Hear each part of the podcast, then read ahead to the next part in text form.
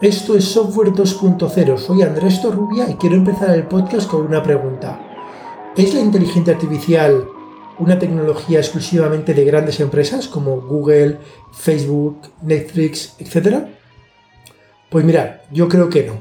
Yo creo que la inteligencia artificial es una tecnología que va a transformar muchísimos sectores, tanto sectores empresariales como instituciones públicas, como salud o seguridad.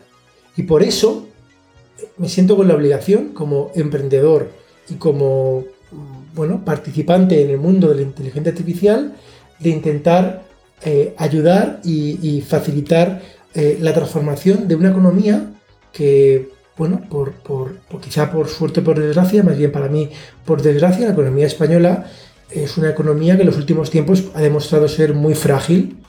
Eh, no hace falta ser un gran analista para ver las fragilidades de nuestra economía. Si miramos el IBEX 35, el IBEX 35 en composición, en los últimos casi 30 años, en composición es muy parecido hoy que cuando se creó, hace, hace casi 30 años. Casi todo su peso son empresas de la banca, eh, empresas tradicionales, empresas energéticas, etc. No tenemos casi en España, ya no en el IBEX, casi en España, empresas tecnológicas. Sin embargo, eh, en otros países el más evidente es Estados Unidos, hay empresas más recientes, Facebook, Google, Netflix, Amazon, que no solamente eh, predominan en la bolsa americana, en el Nasdaq, sino que además toman más protagonismo en, nuestra economía, en la economía española. Eh, estas empresas empezaron catapultadas por el software, pero ya casi todas ellas se autodefinen como empresas que son de inteligencia artificial. ¿Dónde quedamos nosotros? Pues yo no quiero ser conformista y una iniciativa que, en la que participo, junto con Aurelia Bustos y con Miguel Ángel Román, se llama el Instituto de Inteligencia Artificial. Y es una iniciativa con la que pretendemos ayudar a las personas de la economía española a mejorar gracias a la inteligencia artificial, bueno, o usando la inteligencia artificial. ¿Por qué? Eh, creo que, que el estado del bienestar que eh, la educación, que la salud, eh, incluso el, ecosistema, se pueden mejorar utilizando tecnologías inteligentes como la inteligencia artificial. Software, digitalización, que es, un prerequisito para la inteligencia artificial. Y, más que hablar, eh, más que hablar y más que esperar que alguien lo haga, pues hemos decidido empezar con una iniciativa eh, modesta pero ambiciosa. Como os he dicho, lo que queremos es ayudar a transformar la economía. Hay una empresa del IBEX 65 que es, bueno, te puede, desde luego no pasa indiferente, que es el, grupo Inditex, donde tenemos un fundador, que es Amancio Ortega, que viene de la nada y revoluciona una, industria y lo hace a nivel mundial. Eh, yo no conozco demasiado el grupo, pero desde el principio eh, estaba para, los orígenes muy basada en datos y me gustaría, con esta iniciativa del Instituto de Inteligencia Artificial, pues eh, encontrar al, la Amancio Ortega español de la inteligencia artificial en el sentido que coja una industria, eh, una industria convencional, no necesariamente tiene que ser una industria puramente de software, porque tampoco tenemos un tejido fuerte de software, y la, y la catapulte con la inteligencia artificial. Eso es lo que a mí personalmente me gustaría. Eh, y para eso hemos creado una manera de formar. Hicimos el año pasado un máster, eh, lo llamamos máster ejecutivo en inteligencia artificial. Lo de ejecutivo simplemente es porque es un máster que no es técnico.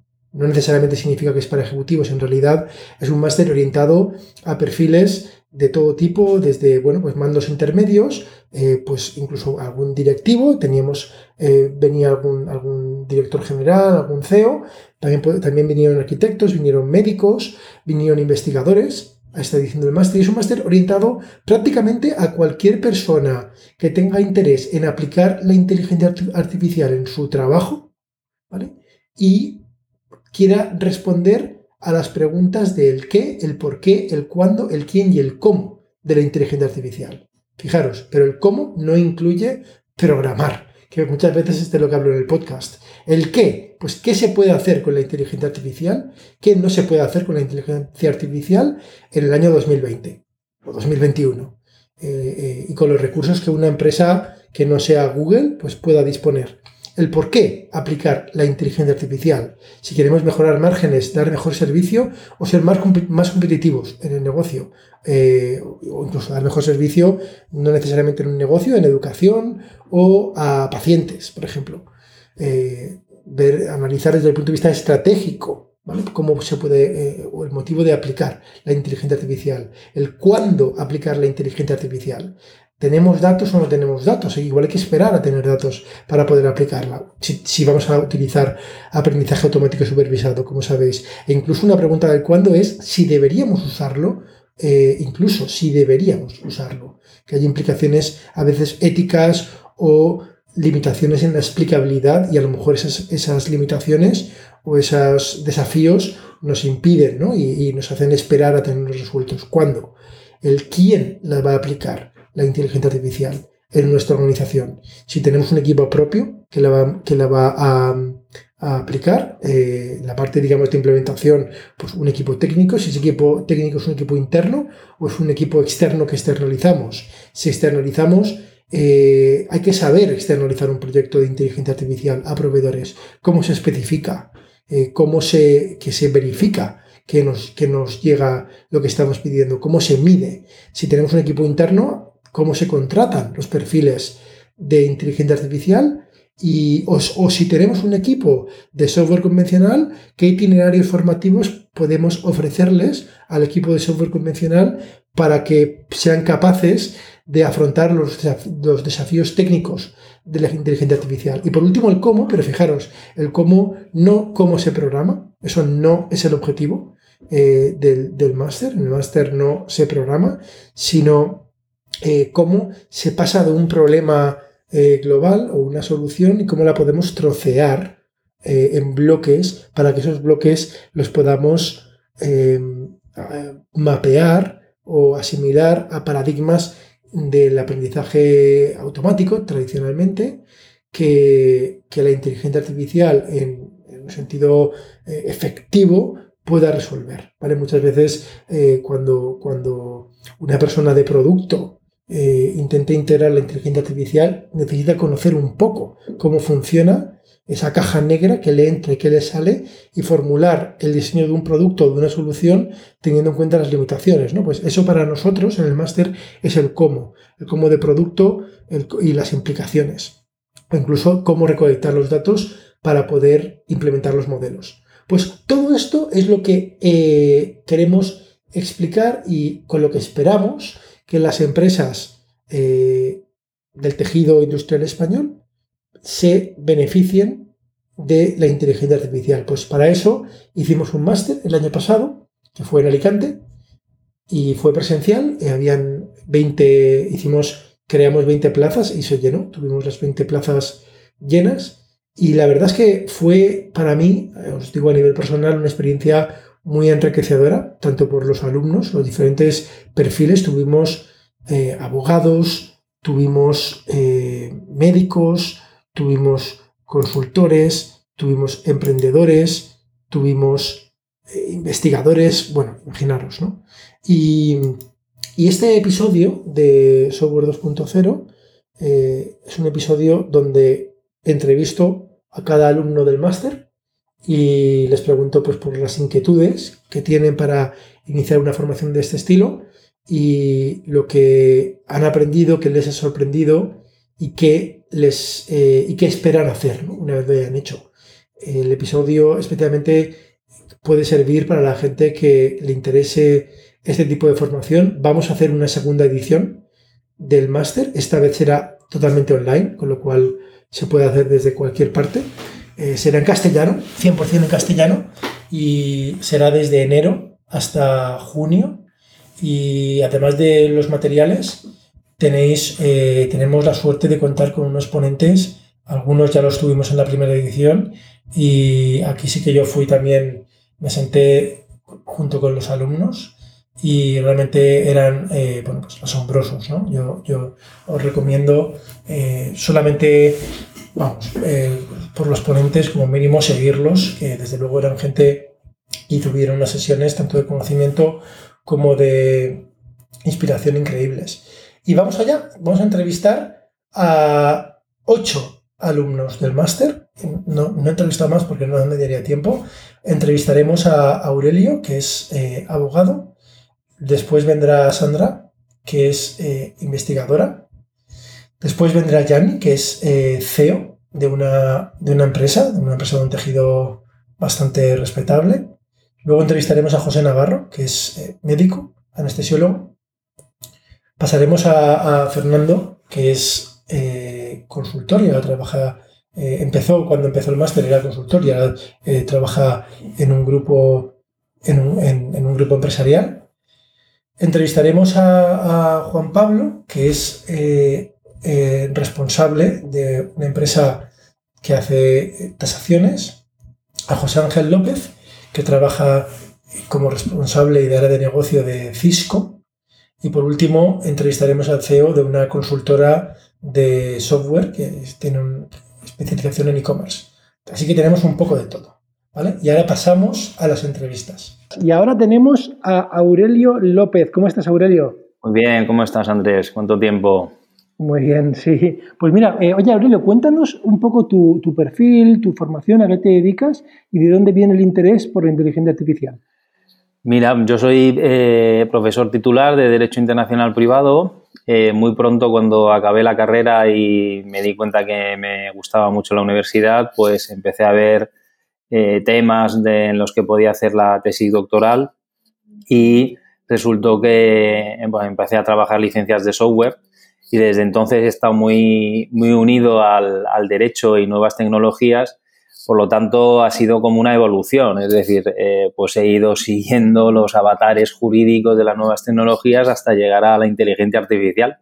Y en estos momentos, pues bueno, no solo lo veo desde el punto de vista académico, sino también desde el punto de vista de, eh, de asesoramiento a empresas, que, pues que cada vez es más habitual que, que pregunten por estos temas, ¿no? Con lo cual, pues, pues bueno, es una experiencia bonita y como ves, ya larga en el tiempo. A mí me gusta cuando hablo, cuando me preguntan ¿no? sobre, sobre pues el máster, ¿no? los conocimientos técnicos que requería, eh, yo medio en broma digo, bueno, no muchos, digo, si incluso tenemos un abogado. bueno, pues mira, voy a, voy a, voy a, siguiendo, siguiendo con la broma, yo cuando llegué dije, Buah, yo soy un huevo de inteligencia artificial, me he leído tres o cuatro libros hasta que das la primera clase. Entonces te das cuenta de que no tienes ni idea y de que todo es nuevo para ti y es mucho más difícil de lo que uno ha podido leer en los libros. Pero, pero es cierto que uno acaba y dice, coño, pues ahora ya entiendo las noticias y entiendo cómo se hacen estas cosas, ¿no?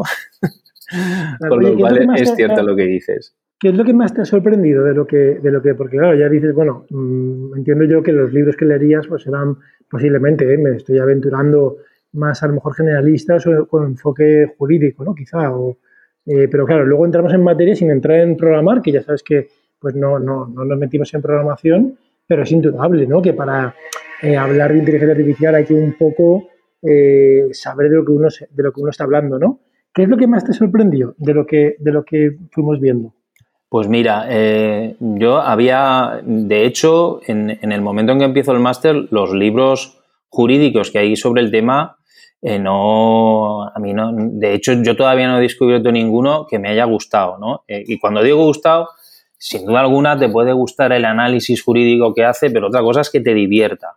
Ah, y, de esos yo no he encontrado todavía. yo leía libros más generales. Pero sin embargo, eh, yo lo, que vi, eh, el cambio con el, con el máster es que realmente en el máster empezasteis a desgranar las cosas sin llegar efectivamente al tema de, un informático que controla eh, los aspectos más, de informática, por así decirlo, pero empezabais a desgranar los temas de tal manera que yo era capaz de visualizar los problemas jurídicos que habían cosa a donde leer los libros no te lleva. Eh, porque además no les puedes preguntar a los libros, ¿no? Eh, por ejemplo, cosas eh, súper interesantes desde, desde los temas que yo he ido tratando por ahora, porque sin duda alguna me gustaría tratar otros, pero el tema de, la protección por eh, propiedad intelectual, ¿no? Y llegar a entender, pues, por ejemplo, eh, todo el valor añadido que hay en la preparación de los datos de entrenamiento, cuando se hace aprendizaje automático supervisado, ese valor que incorpora es lo que después favorece la protección por, derechos de autor de las bases de datos, ¿no? O, protección sui generis, solo por darte un ejemplo, ¿no? Y eso, eh, o sea, el máster te lo da eh, sin duda alguna, ¿no? Es un valor añadido en comparación con lo que puedes encontrar en los libros que hay, que son muy divertidos, sí, pero tienen sus limitaciones, ¿no? Oye, Aurelio, hablando de libros, me parece que vas a escribir un libro, ¿no? Estás escribiendo un libro. Bueno, voy a escribir, ¿no? Ya lo, he escrito. Lo, que pasa es que como esta materia es como es, pues no lo cierro. O sea, hace, eh, hace ¿cuándo fue? A, principios de octubre, eh, bueno, de hecho me había puesto la meta de acabarlo finales de octubre, y a, mediados de octubre, coincidí en, en dos congresos consecutivos que hubieron y me empezaron a surgir otra vez dudas de cosas nuevas que habían surgido, de nuevos enfoques, con lo cual lo tengo todavía abierto, pero sí, eh, quiero, eh, estoy en ello, eh, un libro que además me vino a la cabeza haciendo el máster, empecé a trabajar en él en, en febrero, que si todo va bien se va a llamar Propiedad Intelectual e Innovación basada en los datos y, va a tratar, entre otras cosas, eh, las cuestiones de inteligencia artificial y propiedad intelectual, sí. Vamos a ver qué tal va, Andrés, a ver si, si sale. Y estupendo. Oye, y entonces, eh, para una persona con tu perfil, eh, tu perfil, digamos, no académico, ¿no? Sino tu perfil de, derecho, ¿no? Un, abogado o incluso voy más allá, ¿no? Alguien del mundo jurídico, ¿no? Un juez. ¿Para qué, o sea, en la práctica, para qué, qué crees que le puede servir este tipo de formación en inteligencia artificial? Pues porque la respuesta es muy sencilla. Eh, sin conocer los, los aspectos, voy a llamarlos técnicos, aunque de nuevo vuelvo a decir que en el máster no se profundiza del todo, pero es que no, no es necesario. Pero sin conocer los aspectos de cómo funciona la tecnología y de el modelo de negocio que hay detrás, es imposible eh, poder analizar las leyes y, proponer cambios legislativos o incluso asesorar a empresas en estas cuestiones. eso, y, vuelvo a decir, los libros eso no te lo dan. Eh, los conocer esos, aspectos técnicos es valiosísimo para, para, para un jurista, como soy yo.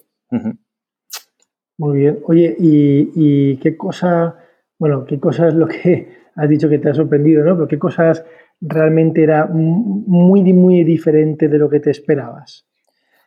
Mm, vamos a ver, es difícil porque eh, lo que yo me esperaba, eh, yo iba con muchas ganas de divertirme. a cierta edad, ¿verdad? Uno ya dice, bueno, yo en realidad no necesito estudiar para... Iba con ganas de divertirme, ¿no? Y, me lo pasé muy bien, en, voy a ser muy sincero, en la mayoría de las ocasiones, excepto cuando había que estudiar los vídeos, ¿no? Que algunos, pues bueno, se atragantaban. Pero lo que eran las clases y lo que eran las ponencias de los invitados eran una auténtica pasada de, por la interacción que había y, por las cosas que te contaban. Yo supongo que ahí habrá un poco de, consenso general de todos, ¿no? Que, ver, ver la, aplicación práctica que le habían dado muchos de los, de los invitados eh, fue una pasada, ¿no? Ahí se aprende muchísimo, ¿no? pero no desmerece a, a, las clases de los profesores titulares, ¿no? Eh, o sea, eh, tú, Aurelia, Miguel Ángel, eh, estuvo muy bien, estuvo muy bien. Me hace, gracia, sabes que hacíamos eh, encuestas ¿no? de satisfacción y, te voy a decir, es como medio, no, no es, o sea, es secreto, eran anónimas, ¿no? Para que fuerais totalmente libres, pero habían, eh, había muchas preguntas, ¿no? En la mayoría de preguntas pues había respuestas muy dispersas, ¿no? había gente que opina alguna cosa y la contraria, ¿no? Pero había dos preguntas que hubo mucho consenso, ¿vale? era prácticamente casi unánime. Y eran, eran una era lo que estás comentando de las ponencias, ¿no? De los invitados, que, invitadas que trajimos, eh, que eso pues gustó mucho, ¿no? Las ponencias. Y la otra era, y está quizá, no es exactamente lo que has dicho, pero muy relacionado, que quizá como la primera edición la hicimos en, dos meses y medio, ¿vale? Que era, habíamos metido muchísima materia eh, en poco tiempo, ¿no? Ahora, como sabrás, la segunda edición va a ser mucho más espaciado, ¿vale? Porque hemos aprendido que, como tú dices, ¿no? Que había ahí material que había que vérselo con calma, y con calma y dedicar, pues bueno, un tiempo a entenderlo y, había, y había que vérselo, pues bueno, eh, como tú dices, aunque no sea técnico, pero eso no quita que, que, claro, para, para mí técnico significa una cosa distinta, ¿no? Lo que puede significar para alguien que no programa y hemos intentado pues que fuera accesible, ¿no? Dentro de que fuera eh, que no fuera de programación, pero igualmente tiene que ser accesible. Sí, sí, sí, eh, estoy de acuerdo contigo. Eh, y, de hecho, fíjate que mm, yo a lo mejor lo, captasteis en las, en las respuestas. Yo muchas veces decía, pues mira, para mí las clases tendrían que ser así, pero puedo entender que sean así porque a una persona esto es lo que le, interesa, ¿no? Eh, y, bueno, hombre, lógicamente la primera edición para mí es la más difícil, eh, pero a, partir de ahí ya está, hay mucho trabajo adelantado y ahora en, esta segunda pues es una cuestión de, fine tuning, ¿no? De, ir amoldando un poco los vídeos y esas cosas, ¿no? Tenéis mucho adelantado. Ya veo que utilizas el vocabulario del aprendizaje Claro. Eh, supervisado. Tenéis un modelo entrenado, ¿verdad? Y ahora... y ahora tenemos que hacer el ajuste fino, ¿no? Eso ¿Eh? es. O, también adaptación de dominio, porque pasamos también de, ir de parte presencial, ahora es totalmente eh, online, ¿no? En, inglés el, domain adaptation, ¿no? La adaptación de dominio, que también se hace como parecido al fine tuning. Oye, Aurelio, pues un verdadero placer tenerte aquí, que nos hayas contado tu experiencia como persona que viene del mundo del derecho, eh, que es un, perfil que nos ha, nos ha encantado. ¿eh? a mí personalmente, eh, y también hablo por Miguel Ángel y por Aurelia, nos ha encantado tener a una persona como tú, porque es como, lo, lo, digo con mucho cariño, ¿no? en las antípodas de lo que, de lo que al menos como, al menos pienso yo, que funciona en mi cabeza, ¿no? En mi cabeza, en mi parte ingenieril, pues a veces, muchas veces pienso, pues bueno, no sé, o un artista o, una persona de, humanidades, ¿no? Y oye, ¿qué, qué, más humanidades quizá, ¿no? Que, el derecho, ¿no? Sí, sí. Eh, con lo cual, pues un placer. No, oye, muchas gracias por, por permíteme que, te lo diga, aunque nos extendamos un poco, muchas gracias por la, por la invitación, eh, porque uno, bueno, pues se queda con ganas de, dar ese feedback que, que os merecéis y, el mejor feedback que os puedo dar es que eh, gracias al máster me han salido unos cuantos proyectos eh, de análisis jurídico de, modelos de inteligencia artificial y de otros proyectos que, bueno, ya tendremos ocasión de hablar si podemos, pero vamos, eh, ya le estoy sacando partido al, máster, ¿no? ¿no? solo con lo del libro, además. pues estupendo, eso es de lo que se trataba. Claro que sí, claro que sí. Un abrazo fuerte, Andrés, encantado de hablar contigo. Un abrazo, Aurelio. Chao, chao. Buenas, pues tenemos a Sandra Gómez. Eh, buenas, Sandra, ¿qué tal? Hola, Andrés, muy bien. ¿Tú qué tal? Muy bien. Sandra, cuando se apuntó, tenías, eh, Sandra, un perfil eh, de investigación. Yo me acuerdo que cuando nos reunimos para que nos contabas tus inquietudes, pues nos hablaste de investigación pura. Yo recuerdo que hablamos de una anécdota ¿no? de Hubble and Whistle de neurociencia. tienes un, pues me parece que bueno, pues una trayectoria en la parte esta de, investigación y neurociencia. Y oye, ¿cómo es que a una persona de estos orígenes de neurociencia le, le interesa la inteligencia artificial? Eh, pues mira, Andrés, yo eh, he trabajado en el mundo de la investigación, bueno, trabajo en el mundo de la investigación y llevo 10 años metido, metida en el mundo de la neurociencia, como bien has dicho, y me encantan, me encanta la estadística, me encantan los datos.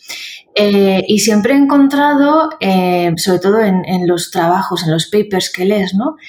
Limitación, muchísima limitación con, con la estadística Y a partir de ahí dije, bueno, pues voy a, voy a indagar a ver qué pasa en la ciudad de Alicante y si algo me puede nutrir un poquito más. Y, y di con la noticia de que, de que empezaba un máster en inteligencia artificial. Y, y, por eso, ¿sabes? Porque soy un poco friki de los datos y dije, quiero saber qué pasa si procesamos los datos de otra manera. O sea, que eres una investigadora en neurociencia friki de los datos. Sí, sí. Sí, sin duda. Una cosa que me llamó la atención a mí, me acuerdo cuando hablamos y, nos enseñaste el, diferentes estudios ¿no? que habías hecho, ¿no? que eran las curvas de Gauss, ¿no? y hacíamos curvas bimodales ¿no? de comportamiento y tal. Y una cosa que me llamó a mí es la N, ¿no? ¿Te acuerdas? La N, que es el número de, en este caso, el número de muestras, en este caso, el número de personas, si no recuerdo mal, eh, que, había pues, diferentes estudios, ¿no? Y, las N, las N de las que hablamos en el mundo de la inteligencia artificial, son unas N de un orden muy distinto. Eh, ¿qué, ¿qué, te ha chocado a ti de lo que hemos visto del tipo de datos, el tamaño de los datos, de qué hace falta, cómo hay que enfocarlos, que contrastara con tu visión previa? Bueno, chocar, chocar, mm, no mucho. O sea, sí que me llamó la atención el volumen de datos que es necesario para tener un modelo eh, que haga una buena predicción, que es absolutamente diferente del que manejamos en, ciencia y sobre todo de, los que trabajamos con, humanos, como decimos nosotros. O sea, no, tiene nada que ver. Entonces, ahí lo que me llama la atención es, jolín, qué mal aprovechado están los datos en ciencia, por así decirlo, porque si planteando eh, una metodología diferente, puedes adquirir más tamaño muestral y simplemente cambiando el, número de participantes con el que trabajas, seguramente los resultados son absolutamente diferentes y, con mucha más riqueza. Em, y, por eso cuando, cuando estábamos en el máster y veíamos diferentes tipos de datos, porque el máster una cosa muy buena que ha tenido es que hemos tenido muchísimos ejemplos para hacernos una idea de lo que es la inteligencia artificial y qué, se necesita, eh, pues claro, independientemente del tipo de datos, si es eh, una imagen o, bueno, o un número, como tú has dicho, el tamaño era bestial, o sea, de gigas, y, eso es muy significativo con respecto a, lo que nosotros hacemos. Oye, eh, vosotros hacéis, ¿no? Y ahora tengo entendido que también estás, eh, sigues en el mundo eh, de ciencias de la salud, ¿no? si, lo digo correctamente. Y también, y ahora trabajas en, llevando proyectos, ¿no?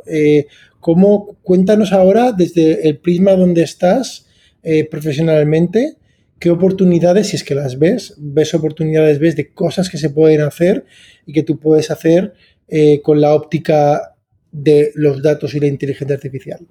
Pues como muy bien has dicho, ahora me dedico más a, proyectos de la salud. Estoy trabajando como project manager en, el Hospital General Universitario de Alicante y, el máster me ha abierto mucho los datos para ponerme muy pesada con la gente eh, diciendo esta frase, la utilizo siempre, que el hospital es una fábrica de datos mal aprovechada. Entonces, eh, mi, misión es conseguir que, interactúen diferentes perfiles de investigadores, es decir, clínicos con otro tipo de perfil o incluso entre clínicos, para, para explotar estos datos. ya que eh, en, un hospital entra muchísima gente y se recogen muchísimas variables, ¿por qué no hacer modelos? Y mm, ya antes, antes de hacer el máster, pues como, como bien te he comentado al, inicio, eh, yo soy una súper friki que me gusta medirlo todo, pues ahora después de realizar el máster, mm, es que veo un potencial en el mundo de la IA tremendo. Y, ya te digo, soy muy pesada repitiendo, esto es una fábrica de datos, por favor, explotémoslo, colaboremos con gente que, pueda llevar a cabo modelos y que podamos realizar predicciones eh, que al fin y al cabo ayudan a, salvar vidas, ¿no? Porque has dicho, fíjate, has dicho una fábrica de datos, ¿no? Y alguien podría, pues, lo puedes mercantilizar un poco, ¿no? y pero claro, aquí fíjate, hablamos cuando en el contexto médico, ¿no? Siempre se habla de datos que tienen el objetivo de, mejorar ¿no? Eh, la, asistencia al paciente, eh, optimizar recursos que luego encima sirven para mejorar, eh, para predecir, si oye, si predecimos incluso algo tan sencillo como que parece no médico, ¿no? Yo me acuerdo que pusimos un ejemplo sobre, sobre predecir la carga asistencial ¿no? de urgencias, ¿no? que, es un, que ni siquiera es de imagen, ¿no? es un dato tabular, ¿no? Oye, en tal centro, con tal histórico que ha pasado, es un modelo muy sencillo, ¿no? Y oye, con eso simplemente pues puedes predecir a lo mejor de tener eh, más personal, ¿no? A lo mejor, y entonces eh, más optimizado, ¿no? Eh, es un ejemplo pues muy sencillo, ¿no? Es como quizás el ejemplo más sencillo del mundo que, a mí se me pueda ocurrir. Pero claro, tú vas mucho más allá y, con el objetivo de, de, de ayudar a los pacientes. Oye, y y Sandra, y una pregunta, ¿cómo ves, o sea, si, pudieras pedir un, deseo a los reyes, em, bueno, por supuesto sería que se acabe el COVID, ¿no? que se acabe el 2020, ¿no? Sí, sí, sí. Pero bueno, o sea, mirando al futuro y mirando en positivo, eh, en el mundo de los datos y de proyectos que te gustaría, ¿qué te gustaría que pasara, digamos, en tu esfera profesional con los datos y, en tu trabajo con respecto a, ¿ves que es necesario un cambio de mentalidad que tenemos? ¿Es simplemente ponernos manos a la obra? ¿O qué, te gustaría que ocurriera?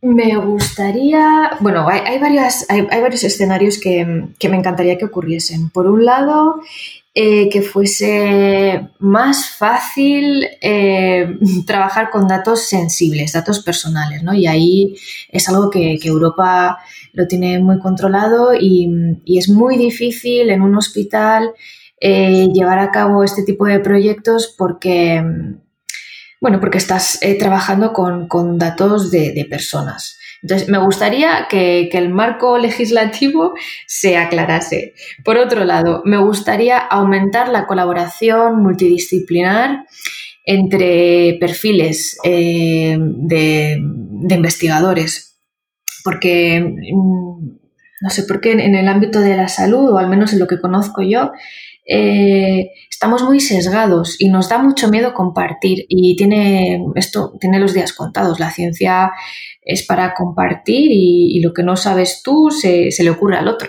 Entonces, eh, creo que pediría estos dos deseos. Me freno aquí, que si no, no paro. O sea, estos dos... Muy bien. ¿Visualizas un futuro donde incluso tengamos eh, datos abiertos, en que el hospital publique datos abiertos o ya es demasiado pedir? Es demasiado pedir. Es primero se tendrían que aclarar eh, y, modernizar las instalaciones y tener servidores aptos y también el, sistema informático porque eh, es, delicado todo lo que hay dentro de un hospital. Pero si me pongo a soñar, pues dentro de un futuro es que creo que tiene que ser así creo que tiene que, ser así. Se anonimizan los datos de alguna manera y, ya está. Y que, se pueda trabajar con ellos porque, em, como bien decíamos al principio, los tamaños muestrales em, necesarios para llevar a cabo este tipo de modelos son muy bestias y la única manera de de llevarlos a cabo es que estos datos eh, se compartan y, estén disponibles para, para, otros profesionales y que puedan hacer modelos, efectivamente.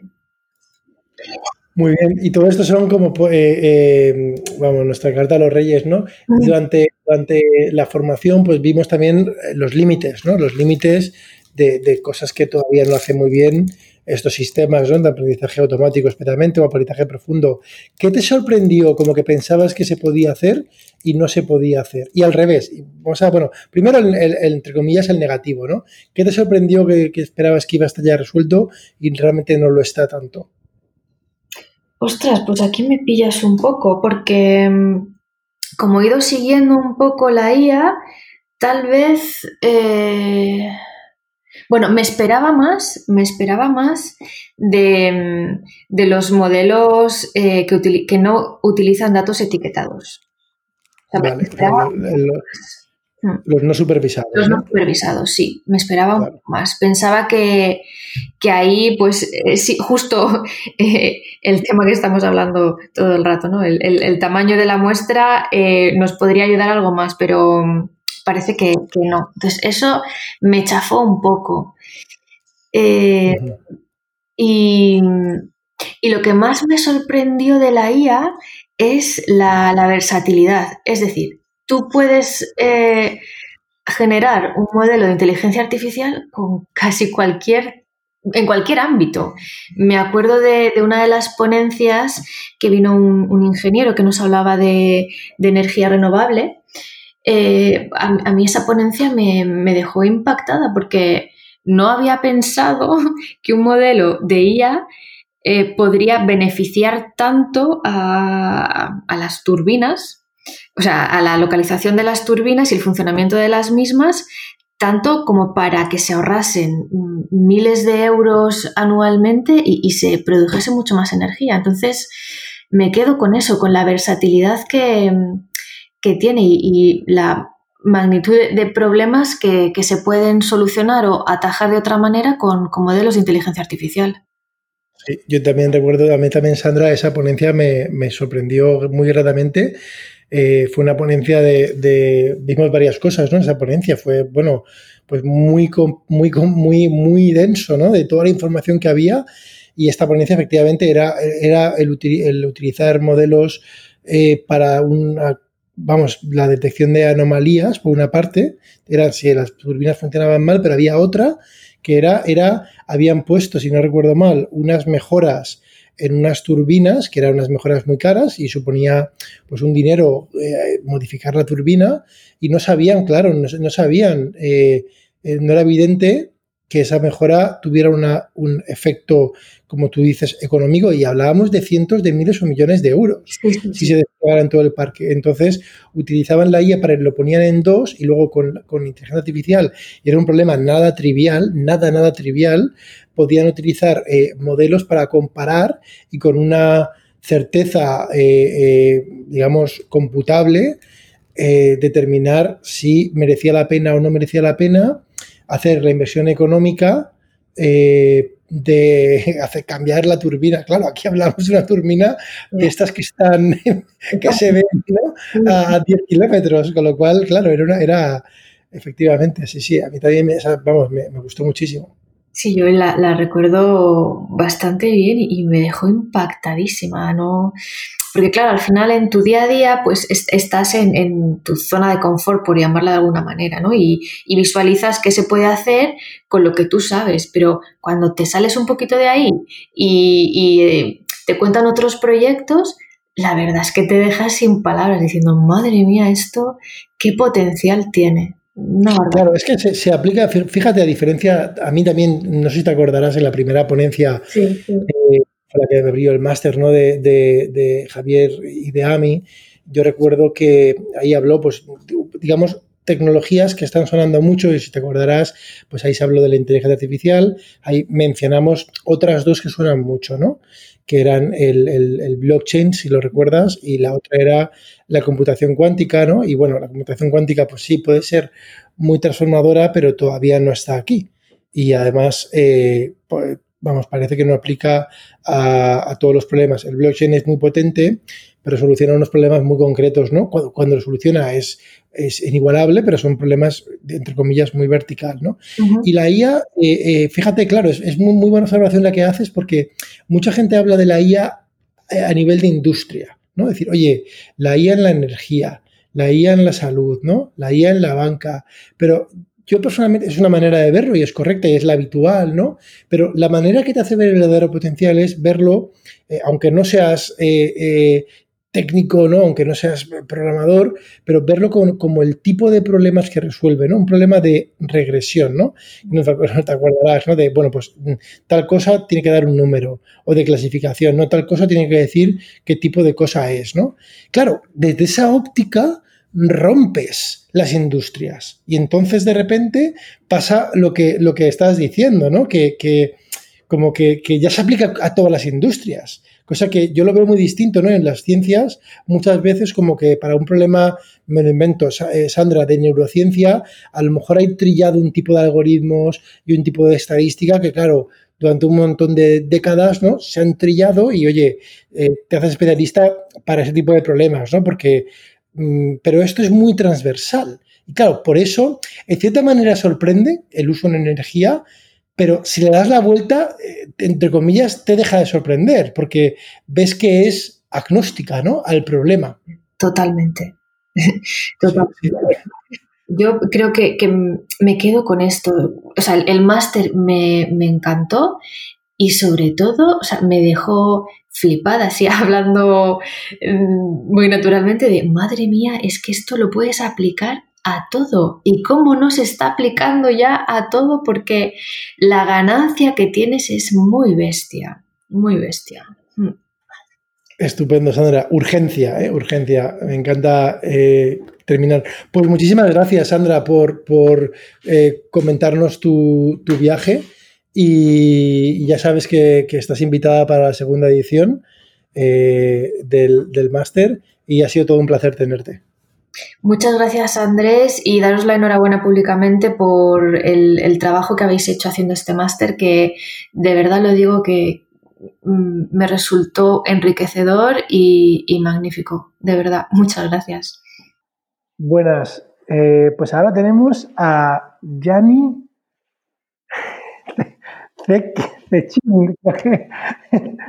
Piensa el check-in del aeropuerto, el check-in de un hotel. Vale, vale, check-in, vale. Yanni check-in eh, que, bueno, eh, tiene un perfil muy interesante. Yanni, cuéntanos eh, tu perfil y tu interés por la inteligencia artificial. Muy bien, oye, muchas gracias Andrés y gracias por, contar conmigo en, este, en, esta parte, en este podcast. Eh, bueno, como bien has dicho, soy Gianni Chequin, actualmente soy el CEO de Verne Technology Group. mis orígenes, bueno, soy italiano de nacimiento y alicantino de adopción. Llevo aquí en España en el año 2003. Eh, llego desde una experiencia de profesional en Italia y me traslado a España para trabajar en nuestra, una de las compañías de nuestro grupo familiar, que es eh, Teleco. Eh, vengo por hacer una experiencia en el extranjero y seguir en el mundo de las telecomunicaciones, que es de donde eh, mi padre empezó su andadura en el mundo empresarial. ¿no?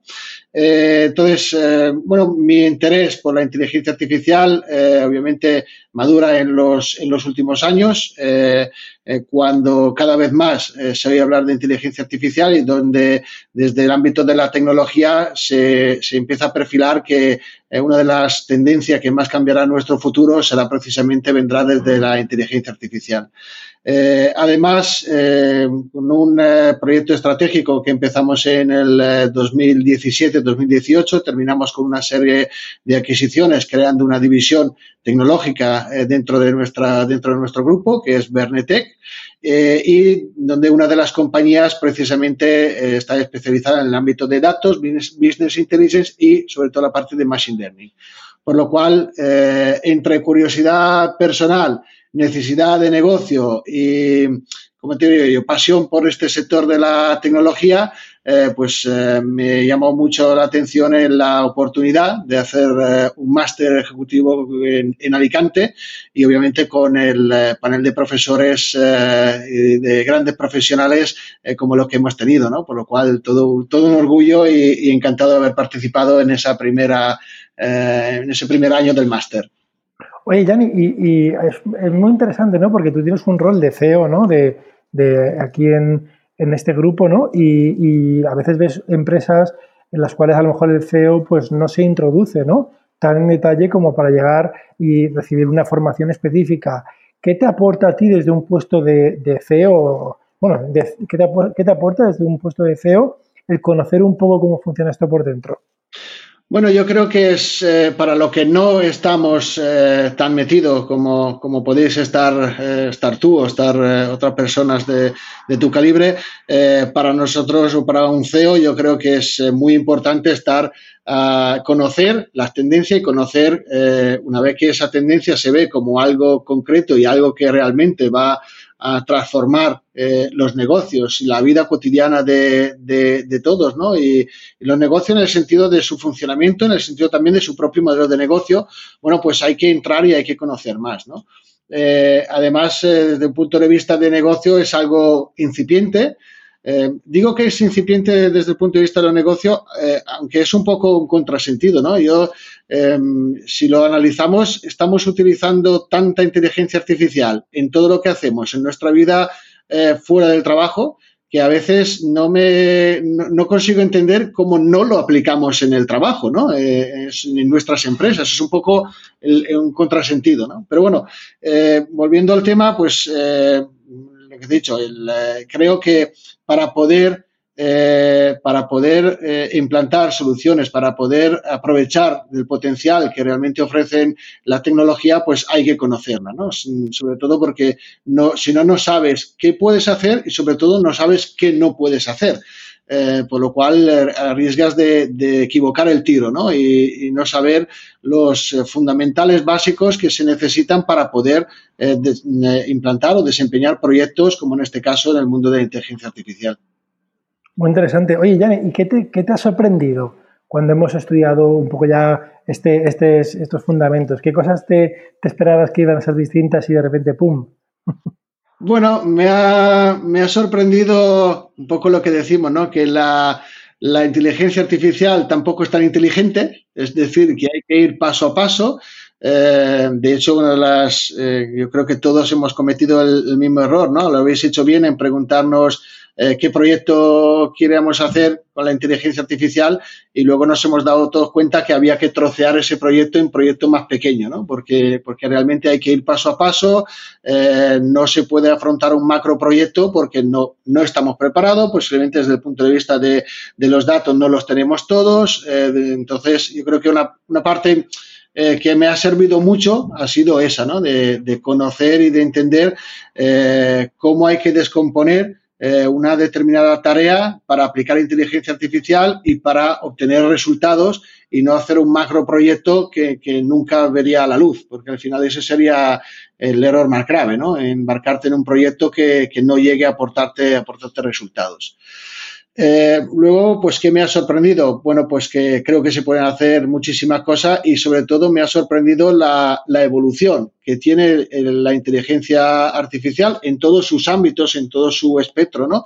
Eh, si recuerdas, Andrés, había cosas que de una semana para otra, en una semana lo veíamos como un futurible y a la semana siguiente lo veíamos como que ya alguien lo había hecho, ¿no? Entonces, esta evolución eh, eh, digamos, es brutal. O sea, realmente te, te dice que, que, puede cambiar, que esto está cambiando de la noche a la mañana y de una semana para otra, cuando hay cosas que parecen difíciles de conseguir, pues hay cosas que ya se están consiguiendo, ¿no? Por lo cual, eh, esa evolución creo que es una de las cosas que más me ha, me ha sorprendido. Oye, Yanni, a mí una cosa te voy a decir. Tú sabes que, que el, el máster se enmarca dentro del Instituto de Inteligencia Artificial y tú sabes que nuestra misión es intentar ayudar eh, a, hacer a las empresas, a las personas del tejido económico español más competitivas utilizando la inteligencia artificial. Y cuando, cuando hablamos contigo, ¿no? que el Grupo Verne pues, quiere, quiere formarse, pues estuvimos muy contentos también por una parte, ¿no? porque como tú dices, sois una empresa, sois un grupo familiar. Y a veces, muchas veces oímos que hay como que es difícil, ¿no? Que la empresa, entre comillas, pues no tradicional, ¿no? Pero sí eh, grupos familiares, ¿no? Que quieran hacer esta apuesta, esta inversión o este interés, ¿no? Eh, eh, por tecnología mm, puntera, pero, pero a la vez, como tú dices, el contrasentido que es puntera, pero la estamos utilizando sin saber, ¿no? ¿Qué, qué, qué dirías tú? O sea, ¿cuál es tu, tu, tus reflexiones desde, desde cómo aplicar esto desde una empresa que, bueno, es una empresa pues, muy importante, pero tampoco somos nadie Google ni Facebook, ¿no? ¿Qué dirías? Bueno, yo diría, eh, bueno, eh, la parte que, que, a, mí y a nosotros nos ha servido, ¿no? Porque además, si te acuerdas, no vine yo solo al máster, sino me traje a, mi director general corporativo también, eh, para que fuéramos dos que tuviéramos la visión, ¿no? Entonces, yo diría de que, a ver, es, es muy importante tener muy claro qué es lo que se, que se quiere conseguir eh, y, tener una meta, una meta muy precisa, porque si no el riesgo es de divagar mucho y de no centrar los, los esfuerzos. Por lo cual, eh, y, luego yo insisto mucho en, en, eh, en, pequeños proyectos, en pequeños trocitos de procesos o de procedimientos, en cosas que, vayamos viendo que efectivamente la, inteligencia artificial nos ayuda y nos ayuda a solucionarlo, ¿no? Porque eh, es, importante que se vean los resultados dentro de una propia, de una propia compañía, sea de cara al consejo de administración o de cara a la propiedad. Es eh, fundamental demostrar que una inversión pues, está, dando, está dando un retorno, eh, por lo cual se podría seguir en, esa línea. También creo que es, muy importante el preparar al resto del equipo a que no le suene, eh, no le suene a chino eh, el concepto de inteligencia artificial, ¿no? Es decir, que eh, explicarlo, de hecho hay una parte muy importante que es hacerle ver y, demostrarle, que es un poco lo que decía antes, que si realmente lo utilizan todos los días cuando, enciende, cuando encienden la televisión, que al final hay alguien que le está, hay un sistema que le está diciendo cuál es la película más indicada para, para sus gustos o en función de lo que, de lo que ha visto, ¿no? Pero sí que es verdad que parece como que, que hay un muro muy grande entre nuestra vida personal y la vida, y la vida en el profesional en el trabajo, ¿no? Esto nos pasa con el mundo de la digitalización, es decir, oye, ya no haces procedimientos, ya no vas a tu banco, sin embargo, en la oficina quieres que sigamos haciendo cosas con una Excel. O, entonces, eh, entonces, la cultura, la cultura, yo creo, Andrés, es una parte muy importante para implementar inteligencia artificial en, la, en, las compañías, eh, sin, sin, lugar a duda.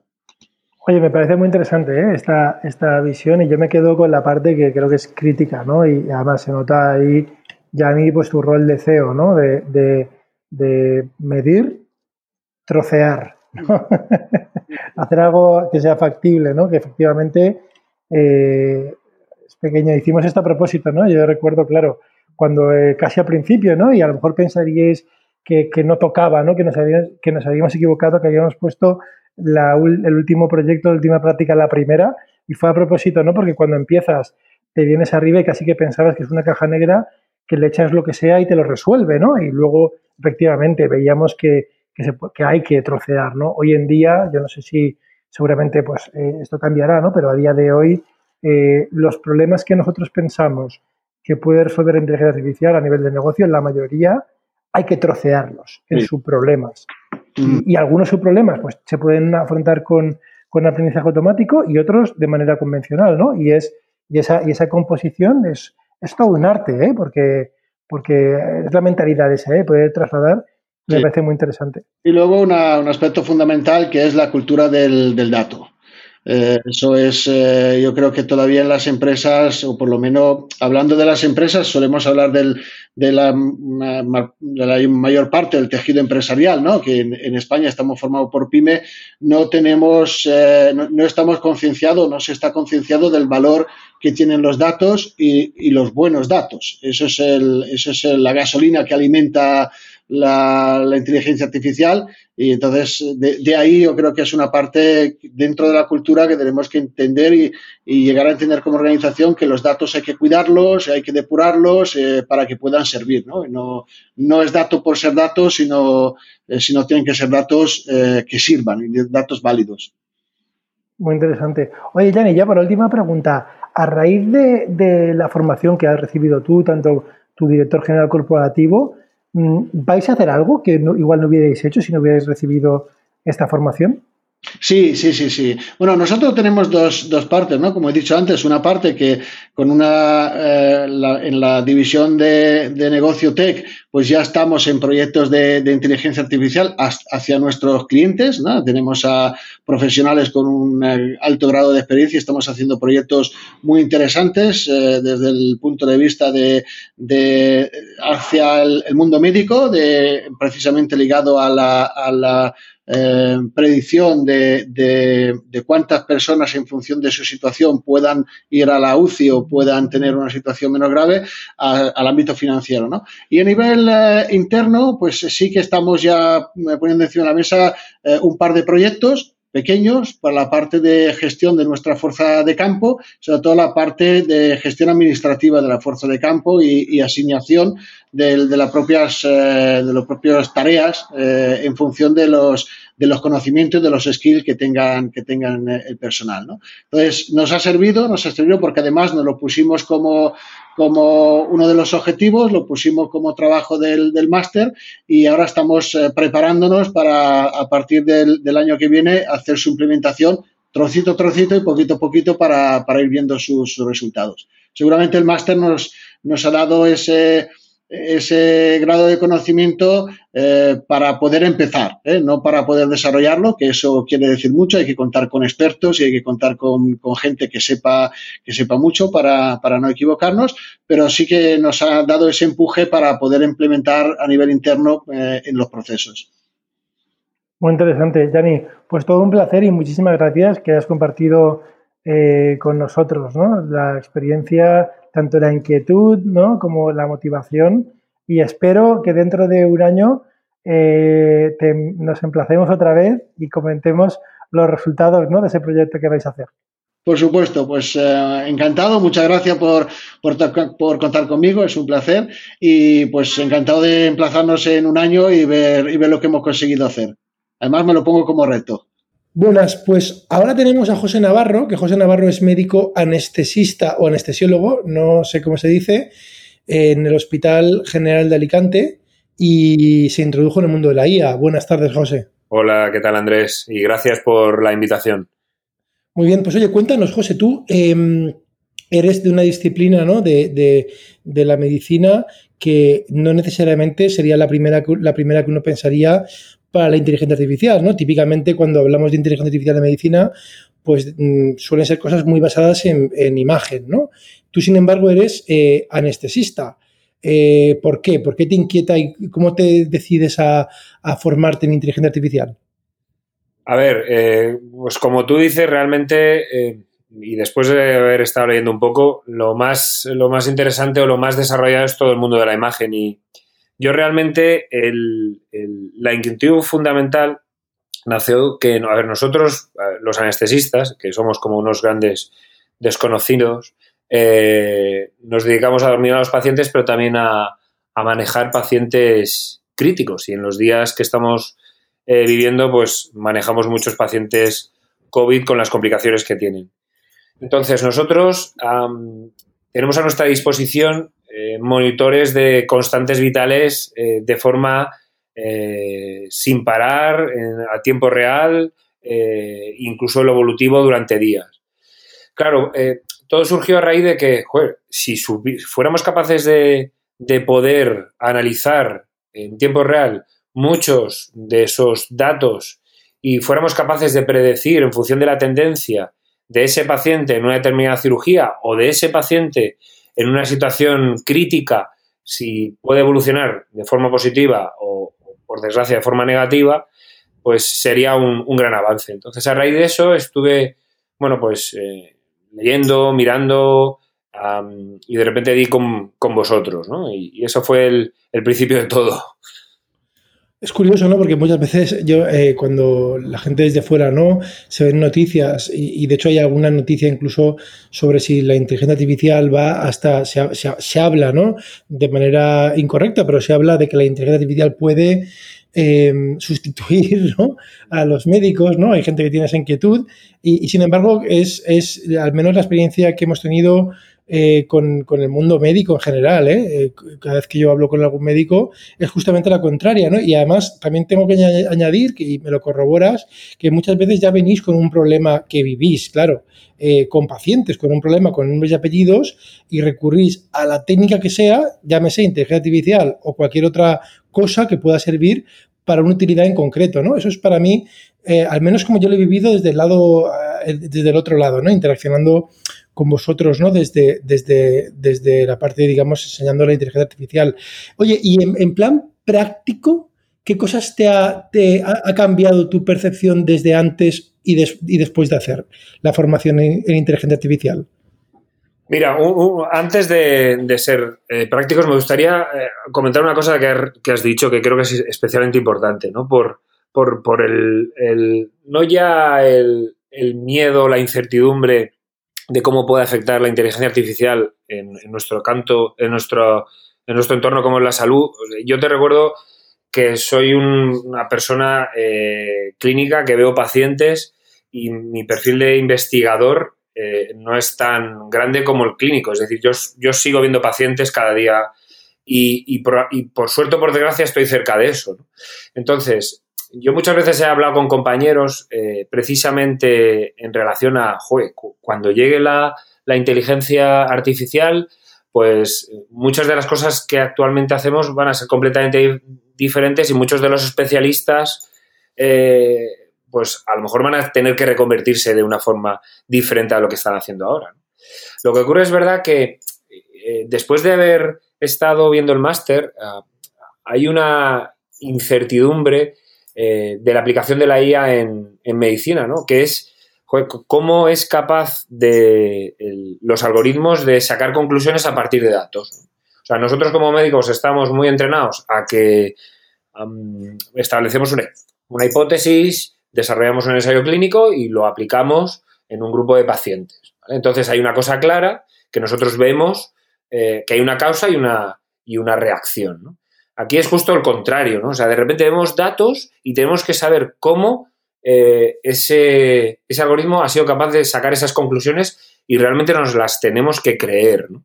Entonces, de cara al entorno médico eso es muy difícil de, asumir, ¿no? o, por lo menos yo lo entiendo así. Entonces, mientras que no se aclare eso, eh, muchos a lo mejor de los especialistas siempre va, a generar la duda de, ¿esto es verdad? O sea, ¿esto es correcto lo que dice este algoritmo?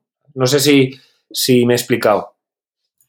Sí, yo lo que he entendido, ¿no? Es que, bueno, después de, ahora que conoces un poquito las entrañas, pues tú mismo también, eh, eh, lo que estás diciendo, entiendo es que incluso pues todavía falta mucho trayecto por recorrer para la parte que, que estudiamos y que se llama explicabilidad, ¿no? De, de estos sistemas, ¿no? Que no tienen, que todavía está corta, ¿no? Con respecto a otras. Mm, mm, mm.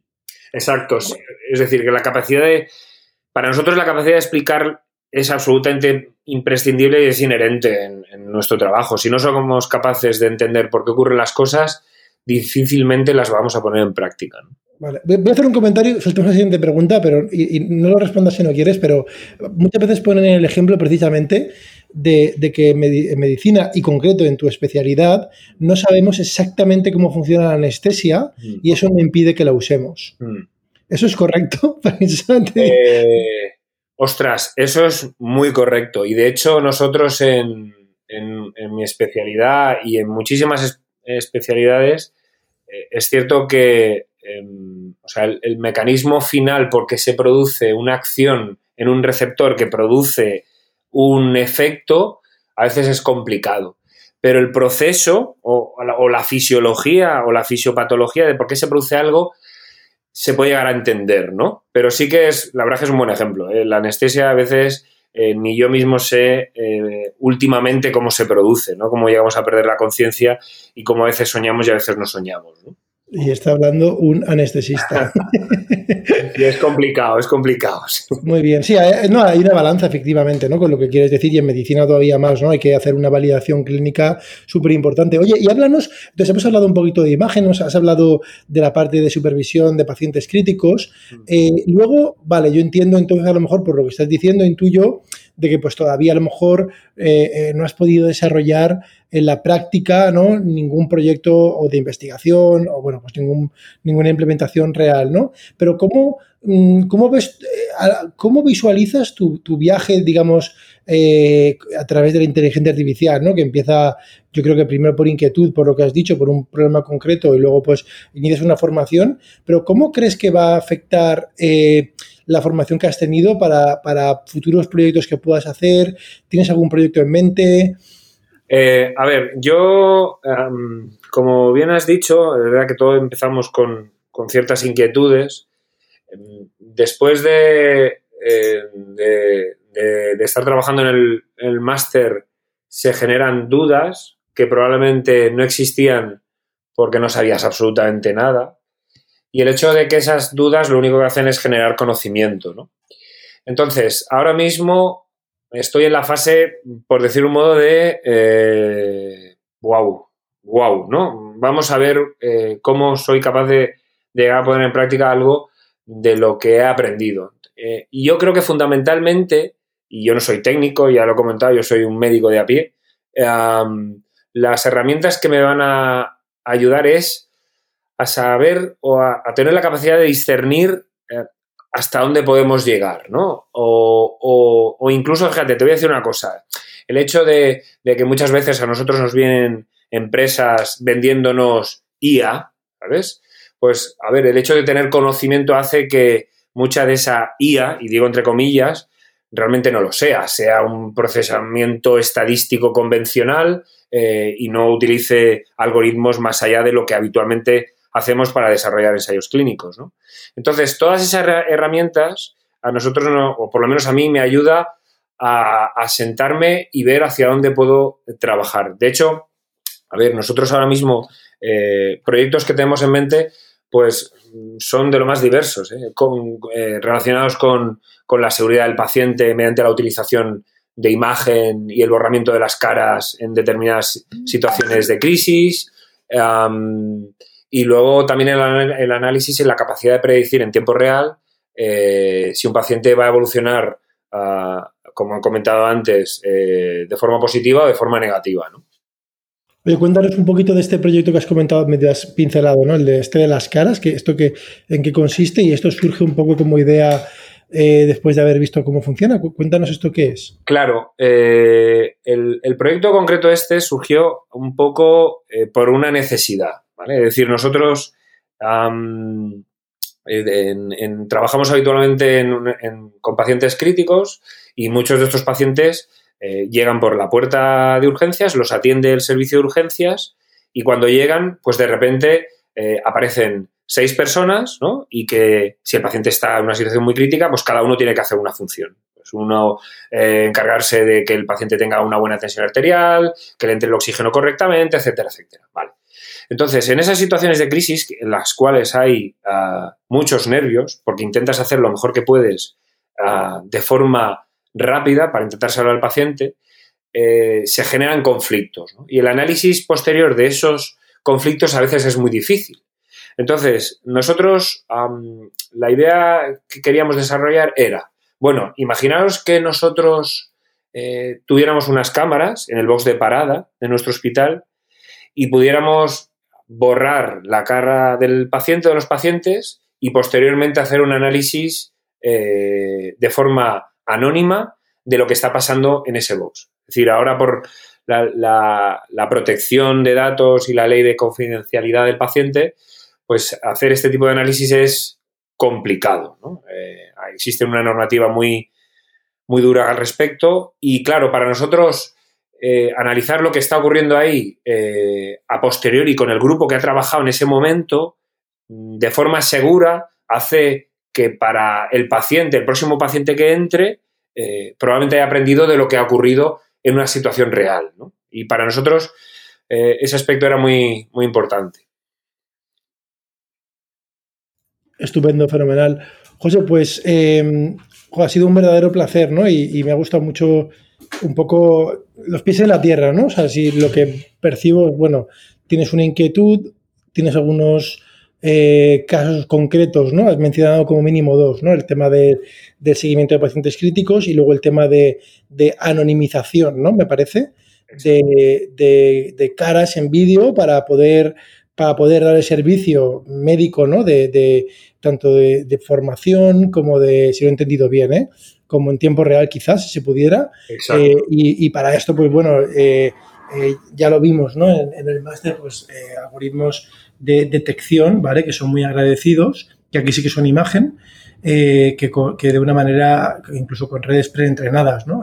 si nos acordamos de, de, lo que estudiamos, eh, pues nada. Oye, y también, y por supuesto te quiero dar las gracias porque el máster yo recuerdo que terminó en una época en la que tristemente nos entramos en, en la parte final, ¿no? Y las últimas sesiones incluso estabas ya, pues como todos el mundo sanitario, ¿no? Eh, al pie del cañón, del cañón de verdad, ¿no? Del cañón del quirófano y del cañón, bueno, no sé si el quirófano, pero del cañón de, del hospital, ¿no? Y que es donde había que estar, ¿no? Y bueno, eh, como sabes, estás invitado, ¿no? A la, a la segunda a la segunda edición y espero, espero que, que las circunstancias nos lo permitan hacer la segunda edición como Dios manda. No, pues hombre, yo agradecerte a ti en, pues en nombre de, toda la gente que ha hecho posible este máster y desde luego que, eh, es, es, a ver, es una palabra un poco así, ¿no? Pero realmente es un poco abrumador, ¿no? Es decir, esto es como algo absolutamente nuevo y, que creo que es absolutamente imprescindible que una masa crítica del personal sanitario tenga conocimiento básico de hasta dónde y qué es lo que puede hacer la inteligencia artificial. De hecho, hasta el punto creo yo que esto, y supongo en algún momento, ojalá que pronto, estará o formará parte de, de la formación universitaria de toda la gente que, que, va, que, luego va a hacer medicina o enfermería, porque además, eh, y perdona y, eh, por extenderme demasiado, incluso las formas con las que trabajamos nosotros del análisis de las bases de datos es diferente, es decir, para que luego el algoritmo, el procesamiento sea correcto, hay que hacerlo de una forma eh, concreta, porque a veces es complicado utilizar una serie de bases de datos eh, en las cuales hay que limpiar, eh, arreglar, para que realmente los datos o las conclusiones que saquen sean realmente objetivas. Y, te lo digo desde el punto de vista de, como has dicho, de estar al suelo, ¿eh? porque yo veo pacientes, veo pacientes COVID y, además en mi tiempo libre, pues también intento tener curiosidad. Estupendo. Pues muchas gracias, José, y nada, nos vemos en la segunda edición. Muy bien, gracias. Buenas, pues ahora tenemos eh, a Fernando Pérez Blasco. Fernando, ¿qué tal? ¿Cómo estás? ¿Qué tal, Andrés? ¿Qué pasa? Ya habían pasado algunos meses. sí, muy bien. Tú sin hablar.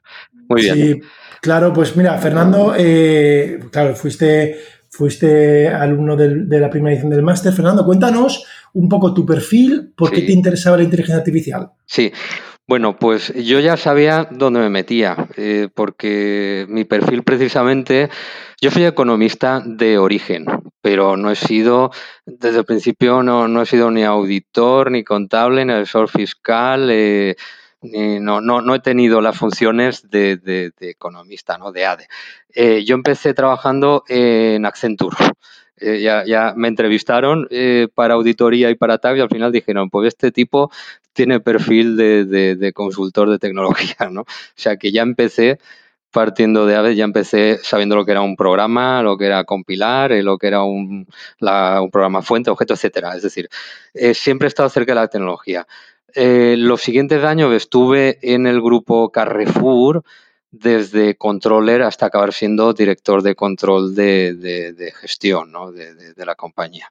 Eh, lo cual pues eh, siempre iba unido a, tecnología. O sea, llevar adelante la planificación y la, y la gestión, pues o lo haces con buenos apoyos. Y es verdad que cuando trabajas en una multinacional, pues por lo general siempre trabajas con 15 o 20 años de adelanto con respecto a, las, al resto de la economía. ¿no? O sea que mi perfil eh, siempre ha estado de puente y, me encanta y así sigue siendo entre eh, la visión de la estrategia, la visión transversal, apoyo, dirección general o propiedad, entre la estrategia y la ejecución utilizando como palanca la tecnología.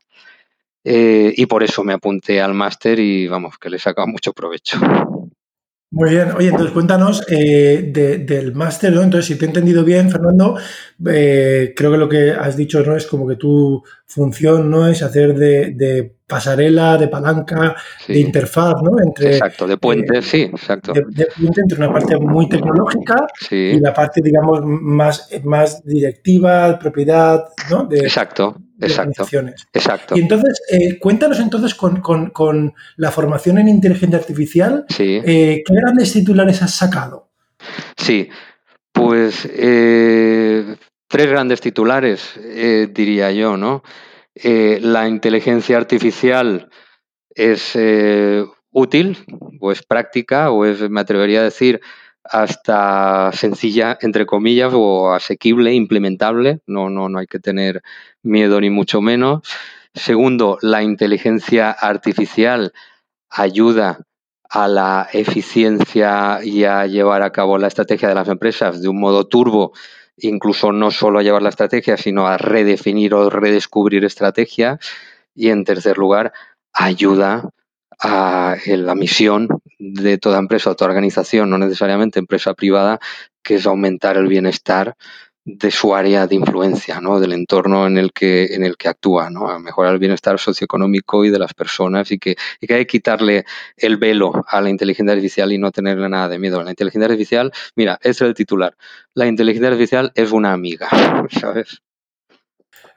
Oye, y una pregunta. Entonces, eh, muchas veces eh, lo hemos visto durante la formación, pues eh, muchos de estos avances pues vienen dados, parece ser, ¿no? de grandísimas multinacionales tecnológicas y alguien podría pensar, y quizá, quizá en España o incluso pues, a nivel de grupos de negocio, aunque sean grandes, pero no son grupos de negocio internacionales caracterizados por una ultimísima tecnología, en muchos casos muy exitosos, pero no necesariamente tecnológicos en su corazón, pues alguien podría pensar que, este tipo de tecnología no es para esos grupos, ¿no? Cuéntanos tu experiencia en eso, en llevar tecnología eh, a este tipo de, grupos eh, industriales o grupos eh, económicos en sí, Sí, efectivamente, como tú has dicho, las multinacionales es algo que ya llevan impreso en su cultura, ¿no? Eh, y obviamente los recursos y la accesibilidad que tienen esos recursos es, es mucho mayor, ¿no? Y el tamaño y estructuras que dedican, y eso lo llevan ya en el, en el ADN. Eh, pero no nos engañemos, a nivel provincial, claro que hay empresas muy potentes y claro que, que todas en mayor o menor medida están empezando a aplicarlo, ¿no? La, la, la cuestión o el plus sería el, eh, claro que está habiendo aplicaciones concretas, eh, pues a lo mejor a nivel de marketing o a nivel de producción o a nivel de comunicación con el cliente, ¿no? La cuestión es si realmente esto está siendo proyectos concretos específicos verticales que forman parte de un director de área o de un responsable de área o eh, está ya la propia empresa integrando ¿no? esa inteligencia artificial en el ADN que decía que tienen las compañías, ¿no? Y ahí pues eh, tomo, tomo otra vez el concepto de directivo puente, ¿no? Eh, se puede elegir entre un director de negocio que tenga conocimientos eh, de tecnología, que tenga un conocimiento de negocio profundo y conocimiento de tecnología, o un perfil que tenga conocimientos profundos de tecnología y conocimientos de negocio. O sea, te puedes aproximar desde los dos lados, pero desde luego partiendo de un perfil o partiendo de otro, tienes que hacer de, puente, ¿no? Integrar ese ADN. Eh, y como ejemplo, ya que estamos hablando de empresas, pues yo estoy, estoy trabajando en, el, en Alcis, que es un grupo empresarial bastante potente, de bastante tamaño, bastante diversificado, ¿no? Que tiene tiene pues eh, muchos negocios, eh, algunos de ellos directamente tecnológicos, ¿no? Eh, y sí, tiene su lab y se están haciendo cosas, ¿no? Y estamos enfocados eh, eh, en llegar a ese ADN. no nos olvidemos de dos cosas. la competencia que ya no solo a nivel local ni nacional, es internacional y, ya está muy espabilada, ¿no? Y tenemos que correr, aunque tenemos un clúster muy potente, tenemos que correr. Y en segundo lugar, tampoco nos engañemos, no es la tecnología la que nos va a salvar a las empresas, es la supeditación, supeditación o aprovechamiento de esa inteligencia artificial a el para qué, a lo que queremos de verdad y a las personas, ¿no? Independientemente de que una vez te metes en ese círculo, la propia inteligencia artificial te redefine hasta tu propia misión, ¿no?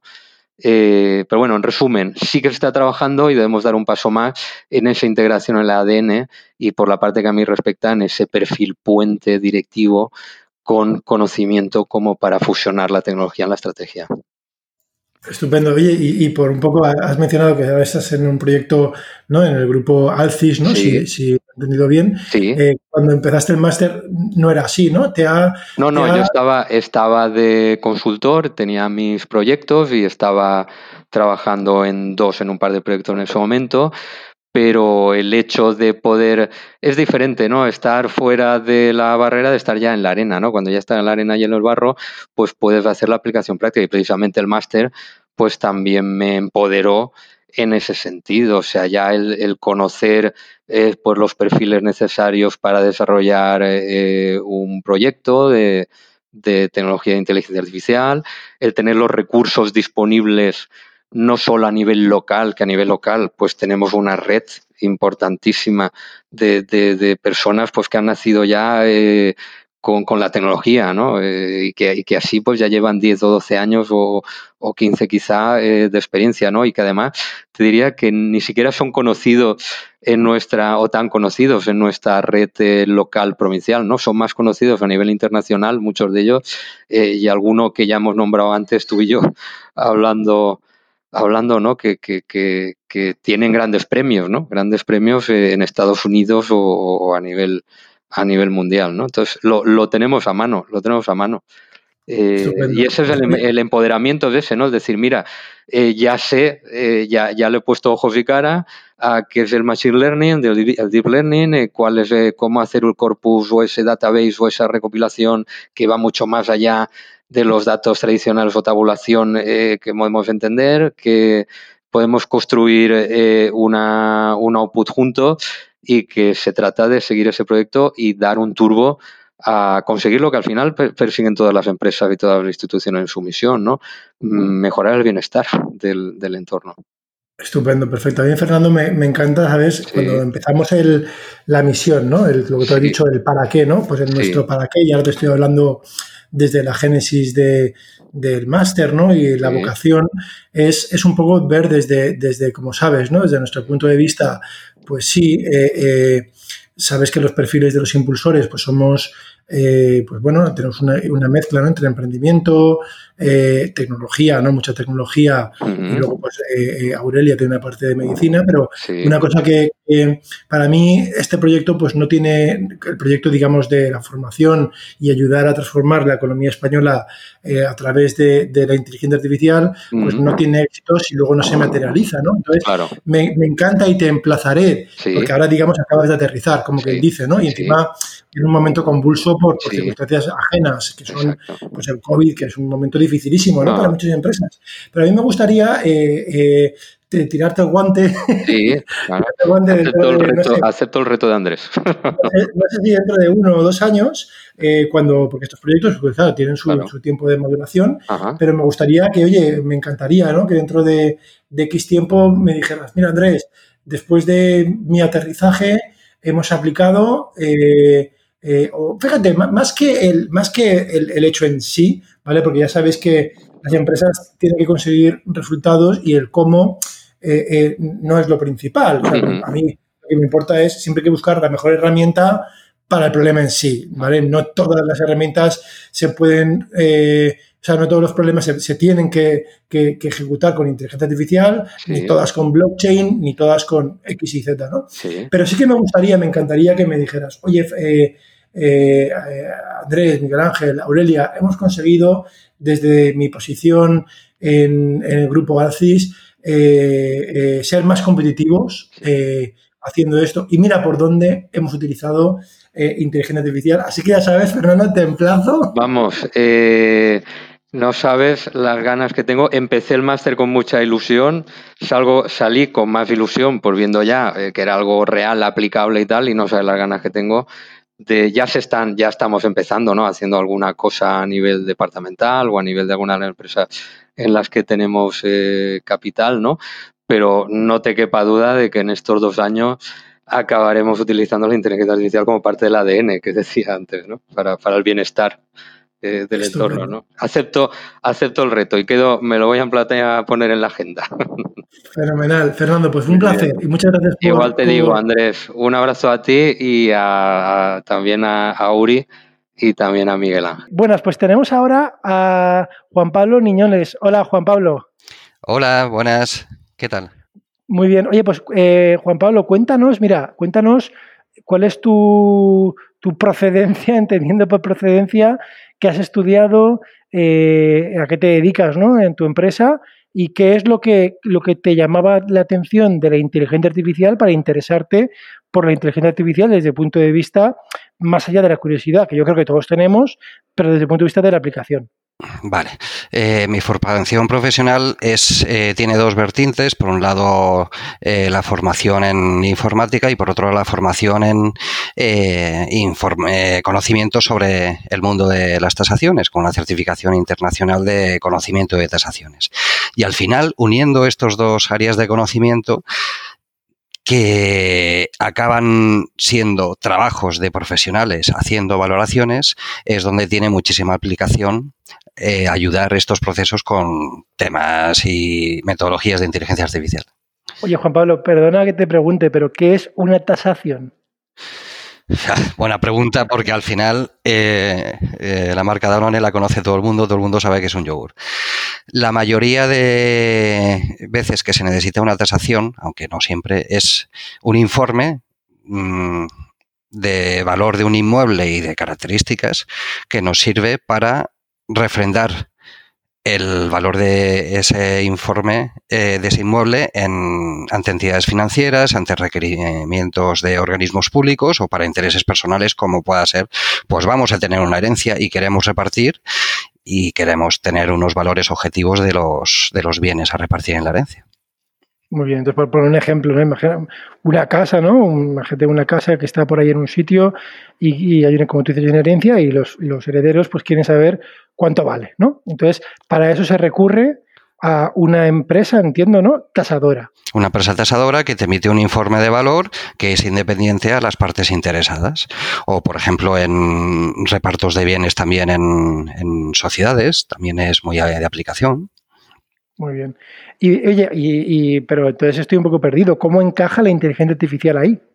Pues para hacer este informe, eh, la forma de trabajar es recopilar la información del inmueble y luego aplicar una serie de métodos de valoración eh, previstos en, en los organismos y en las normativas y para hacer esta aplicación, bueno, se utiliza el conocimiento del, del tasador, se utilizan los datos y se empieza a valorar las características del inmueble. Pues bueno, si un inmueble pues resulta que tiene ascensor o no tiene, tiene vistas o no tiene, ¿cuánto influye esto en el valor?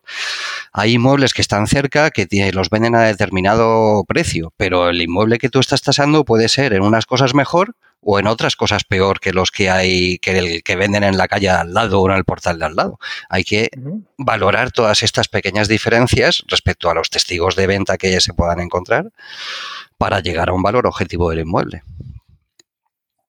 Y en este caso la inteligencia artificial lo que ayuda es esos factores, ese análisis de factores, al fin definitiva es todo un proceso humano, me poder ayudar al técnico y en vez de desarrollar modelos muy basados en características de los inmuebles, modelos hedónicos o en precios de evolución de, de zonas aplicando metodologías de regresión, todo el estudio que se hacen los técnicos para decir, pues mira, como este tiene ascensor, vale un poquito más que el otro.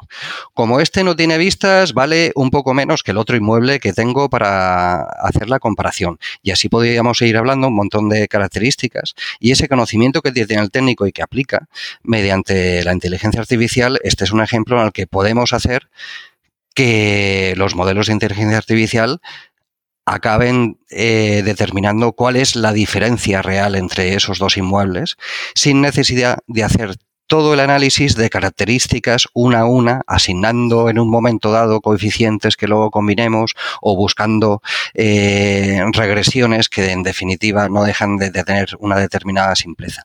Todo ese trabajo de análisis de qué dependen esas diferencias y luego encima el desarrollo informático que hay que hacer para implementar esos modelos, si usamos inteligencia artificial, esas diferencias que justifican el cambio de valor nos lo puede aportar un entrenamiento de modelos de inteligencia artificial y luego el desarrollo de software también nos lo da hecho los, eh, las plataformas que nos generan el modelo. Con lo cual, en nuestro desarrollo de modelo nos estamos ahorrando dos cosas. El análisis técnico de qué dependen esas diferencias de valor entre unos inmuebles y otros y el desarrollo de software que hay que hacer luego consecuentemente una vez tienes definido el modelo técnico.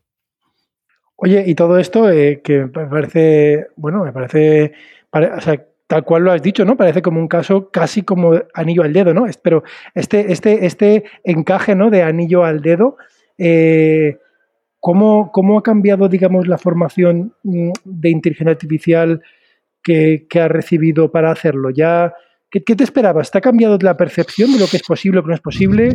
¿O cómo lo has reenfocado? Cuéntanos un poco cuál ha sido tu viaje. Bueno, pues uno cuando empieza hace unos años a ver, eh, adquirir conocimientos eh, básicos de inteligencia artificial, pues normalmente uno acaba muy desenfocado, pensando que se pueden hacer auténticas maravillas con muy poco esfuerzo y nada más lejos de la realidad. Hay que aprender y adquirir los conocimientos para seleccionar muy bien de qué es realizable, qué no es realizable, el grado de dificultad de cada uno de los proyectos, para poder seleccionar muy bien eh, qué es lo que tiene sentido y tomar decisiones de qué es lo que tiene sentido abordar el desarrollo y buscar los puntos de apoyo. No nos va a resolver a nadie el proceso ni la vida, pero sí se pueden encontrar muchas oportunidades de apoyo, como la que he contado, para los eh, trabajos que se realicen, para el proceso que se realice una empresa. Proceso, servicio, controles de calidad, muchísimas aplicaciones. ¿Qué es lo que más te ha sorprendido en los últimos, eh, bueno, en todo el material que vimos, ¿no? ¿Qué, parte fue la que más mm, te, ha, modificado tu percepción o incluso la operativa?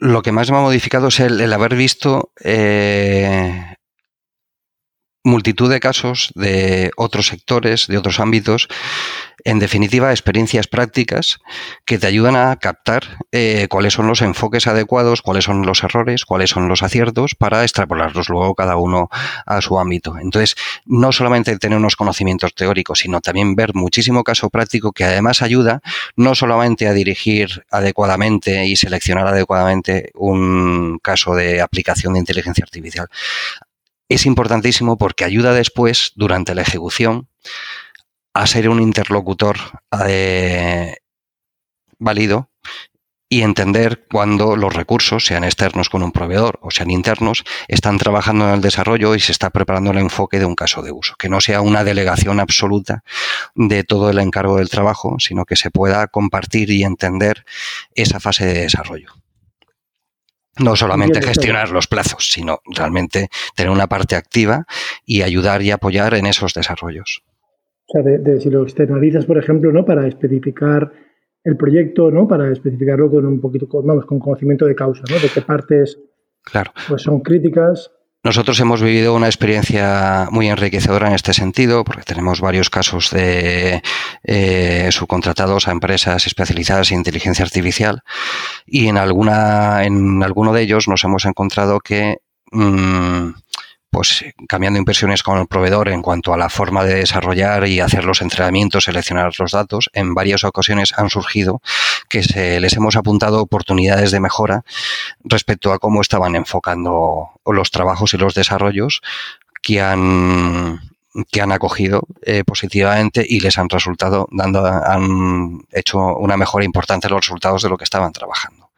Entonces, al final es ayudar a entender qué están desarrollando y poder aportar también mejora en soluciones. Oye, entonces, ¿cuándo prevéis que vais a tener, digamos, en uso modelos basados en aprendizaje automático en vuestra empresa? Ya lo tenemos en uso. De los últimos desarrollos que hemos realizado, tenemos varios casos. Eh, uno eh, consiste en obtener automáticamente determinada información de documentos que tienen difícil de estructura para, eh, para extraer información. Y otro es el análisis de características que estaba comentado de los inmuebles para valorar la diferencia entre ellos. Y esto ya lo tenemos bien en producción o bien en fase de pruebas para implantación muy cercana. O sea que al final todo esto acaba convirtiéndose en una realidad y en una ayuda para la empresa y para los técnicos tasadores, etcétera. Oye, estupendo, ¿eh? En una tasadora, ¿no? Que se está utilizando. Oye, y ya por último una pregunta de bola de cristal. Eh, Juan Pablo, es una pregunta que a veces me hacen a mí y ahora ya, y me la habéis hecho a mí vosotros durante el curso, pero me voy a vengar, ¿vale? y es, eh, eh, ¿dónde ves tú en, tu sector, si te pudieras, si te quieres mojar un poco, ¿dónde ves tú, no sé, en cinco años, ¿vale? ¿Qué partes crees tú que, va a, específicamente a, impactar, ¿no? ese tipo de, tecnología de, de inteligencia artificial, en realidad, pues bueno, sobre todo de aprendizaje automático. Yo creo que el mayor impacto lo va a tener en incrementar de forma exponencial la eficiencia de un técnico tasador. Eh, luego ya entramos en cuestiones normativas en si lo puede sustituir o no. Lo podría llegar a sustituir para determinadas finalidades de valoración donde esto fuera admisible, porque bueno, esto ya son circunstancias, ya son cuestiones especiales que por normativas, por ejemplo, hay que visitar un inmueble, no vale una valoración hecha automática. Pero desde luego cada vez tendrá más aplicación en cuanto a ser capaces de dar valoraciones fiables automáticamente o bien de apoyar de forma muy significativa el trabajo de un tasador que si es necesario que haga personalmente su trabajo, pero mm, puede hacer con más fiabilidad, más calidad y más eficiente el trabajo de la tasación que tal cual se hace ahora. Si pusiéramos un símil ¿no? con la conducción autónoma, sabéis que la conducción autónoma, pues el completamente autónomo, ¿no? donde uno no tiene ni que, vamos, no tendría ni por qué haber volante, sería una conducción autónoma a nivel 4 o nivel 5, ¿no? Entonces, lo que estás diciendo, Juan Pablo, es que, bueno, aunque no lleguemos a tasaciones con un nivel de autonomía de nivel completo, ¿no? Que, se sustituye, ¿no? En este caso, en el coche es un piloto, eh, el conductor, eh, pero en una tasación sería el tasador, pero no, vamos a ayudar, ¿no? Al, al tasador, en este caso al conductor habitual, ¿no? que durante muchos momentos hay muchas partes de su trabajo pues, que van a ser eh, automatizadas y eso le, le brinda más tiempo ¿no? para las labores quizá que o bien por normativa o bien por complejidad y por un aspecto humano tiene que hacer. tiene que centrarse más. Es como si en un viaje hubiera trayectos donde puedo aplicar un nivel 5 de automatismo en la tasación gracias a la, a la inteligencia artificial y en otros momentos podría aplicar un nivel 4. Entonces no hago todo el viaje a nivel 5, pero sí me ayuda porque hay muchos momentos en que puedo estar en un nivel 4. Incluso habrá determinados viajes, determinados destinos donde el trayecto es más fácil eh, que podríamos estar aplicando un nivel 5 de forma continua en todo el, en todo el trayecto. Oye, estupendo, ¿eh? Pues eh, Juan Pablo, muchísimas gracias. Me parece realmente yo a priori, ¿no? A priori, pues es uno de, las, de los sectores que, sabes que muchas veces en el, en el, durante, las clases no hemos visto la inteligencia artificial, pues eh, tanto con un corte de industria, ¿no? Es decir, pues bueno, en la industria de, de los seguros, en la industria de las transacciones, en la industria eh, médica, ¿no? Pero luego hay otro, hay otro, hay otro corte, ¿no? Que también es por el tipo de problemas que resuelven y ahí entonces se veía mucho más claro, ¿no? Estos problemas que tú estás planteando pues son unos problemas que se llaman de regresión, ¿no? Donde le das unos datos de entrada, ¿no? Y el modelo pues nos tiene que decir un número, ¿no? Que es cuánto vale, ¿no? Este inmueble. Y, claro, visto desde ese prisma, eh, en lugar de verlo por industria, verlo por el tipo de problema, ya parece, ¿no? Que hay un encaje eh, muy bueno y como dices, pues yo creo que, que no va a ir a más. Ha sido un placer eh, escuchar tu, caso. Pues muchas gracias a vosotros y, insistir que en empresas de servicios humanos, como es el caso de Oroval eh, al realizar las tasaciones, tiene muchísimas aplicaciones. Hemos nombrado dos ejemplos, pero realmente estamos trabajando en identificar y desarrollar eh, en todo un plan estratégico de aplicación de inteligencia artificial más casos de uso. En Euroval no paramos en intentar innovar y avanzar. y nos vamos a apoyar mucho en la IA. Estupendo, fenomenal. Muy bien, pues nada, gracias a vosotros y un saludo. Y ahora tenemos a José Ángel López Mayorales. Hola José Ángel. Hola Andrés, un placer, ¿cómo estás? Encantado, gracias por la invitación. Muy bien, pues mira, eh, estupendamente. José Ángel, yo te quería preguntar, eh, bueno, primero, ¿dónde trabajas y de dónde viene tu interés por la inteligencia artificial? Vale. Mira, yo trabajo en Cisco Systems. Eh, es, la empresa de soluciones de networking eh, eh, que, bueno, que todo el mundo conoce en, este mercado. Llevo 21 años en esta empresa y actualmente tengo un puesto de responsabilidad mundial. En pertenezco a la organización de desarrollo de, negocio para validar soluciones de clientes. Nosotros validamos que los clientes obtengan eh, las capacidades eh, de calidad de software y de integración rápida dentro de lo que son sus, redes. Entonces, bueno, la organización a la que yo pertenezco hace eso y, mi responsabilidad es definir la estrategia y, el desarrollo de negocio necesario para llegar a estos clientes a nivel mundial. Oye, eh, José Ángel, estas cosas, estrategia, clientes muy corporativos, ¿no? No estamos hablando de clientes individuales, son clientes operadoras, me imagino, ¿no? De este estilo. Sí, sí. Eh, Pero eh, esto a mí a priori se me queda un poco lejos de la inteligencia artificial. ¿Cómo, cómo se conectan estas dos cosas? Eh, hay que tener una visión estratégica. Eh, aquí lo importante es, estamos en la época donde además el COVID, que ha sido de alguna manera casual, está acelerando la digitalización en todos los sectores.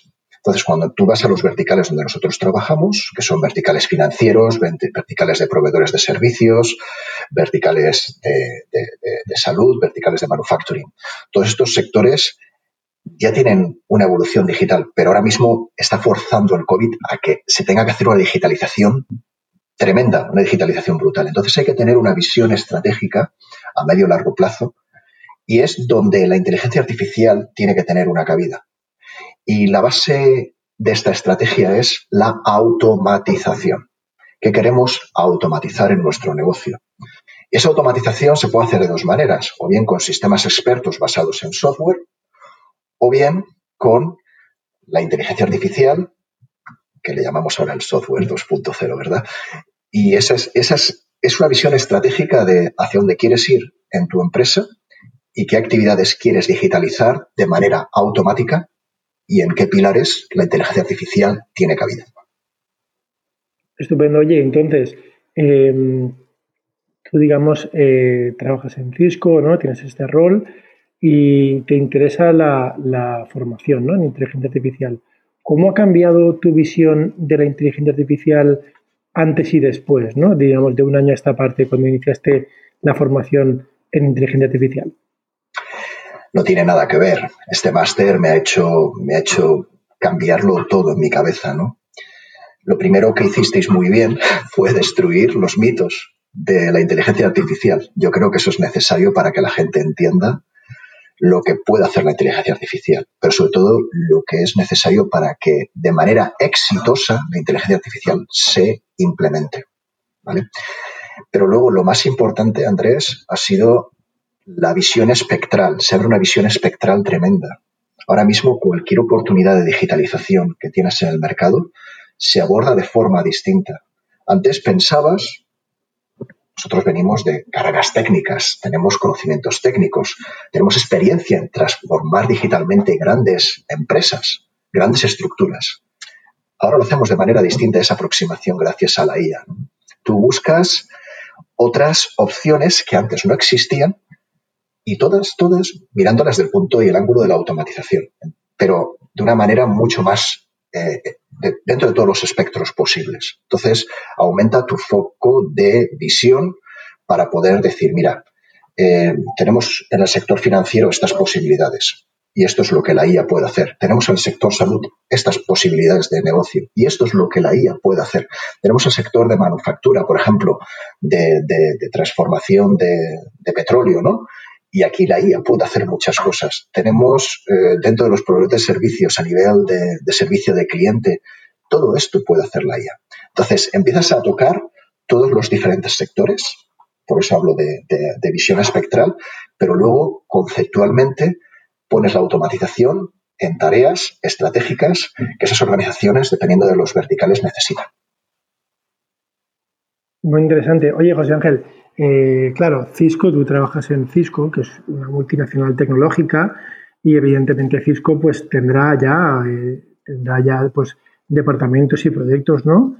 Eh, basados en inteligencia artificial, pero a veces quizá, muchas veces ocurre, ¿no? Que estas empresas son tan grandes que uno, ¿no? Desde su día a día, pues igual no, no conoce todos los engranajes, ¿no?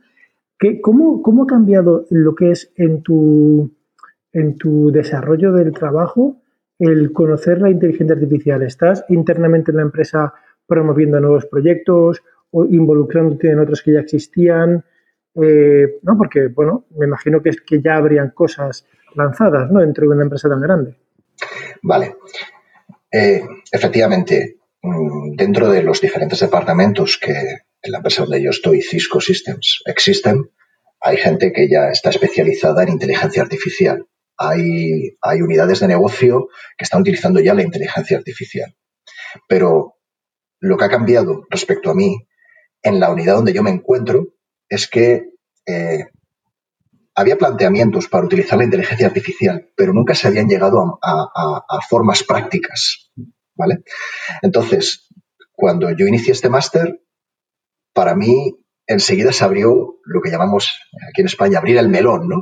abrir el melón de la inteligencia artificial dentro, dentro de mi organización.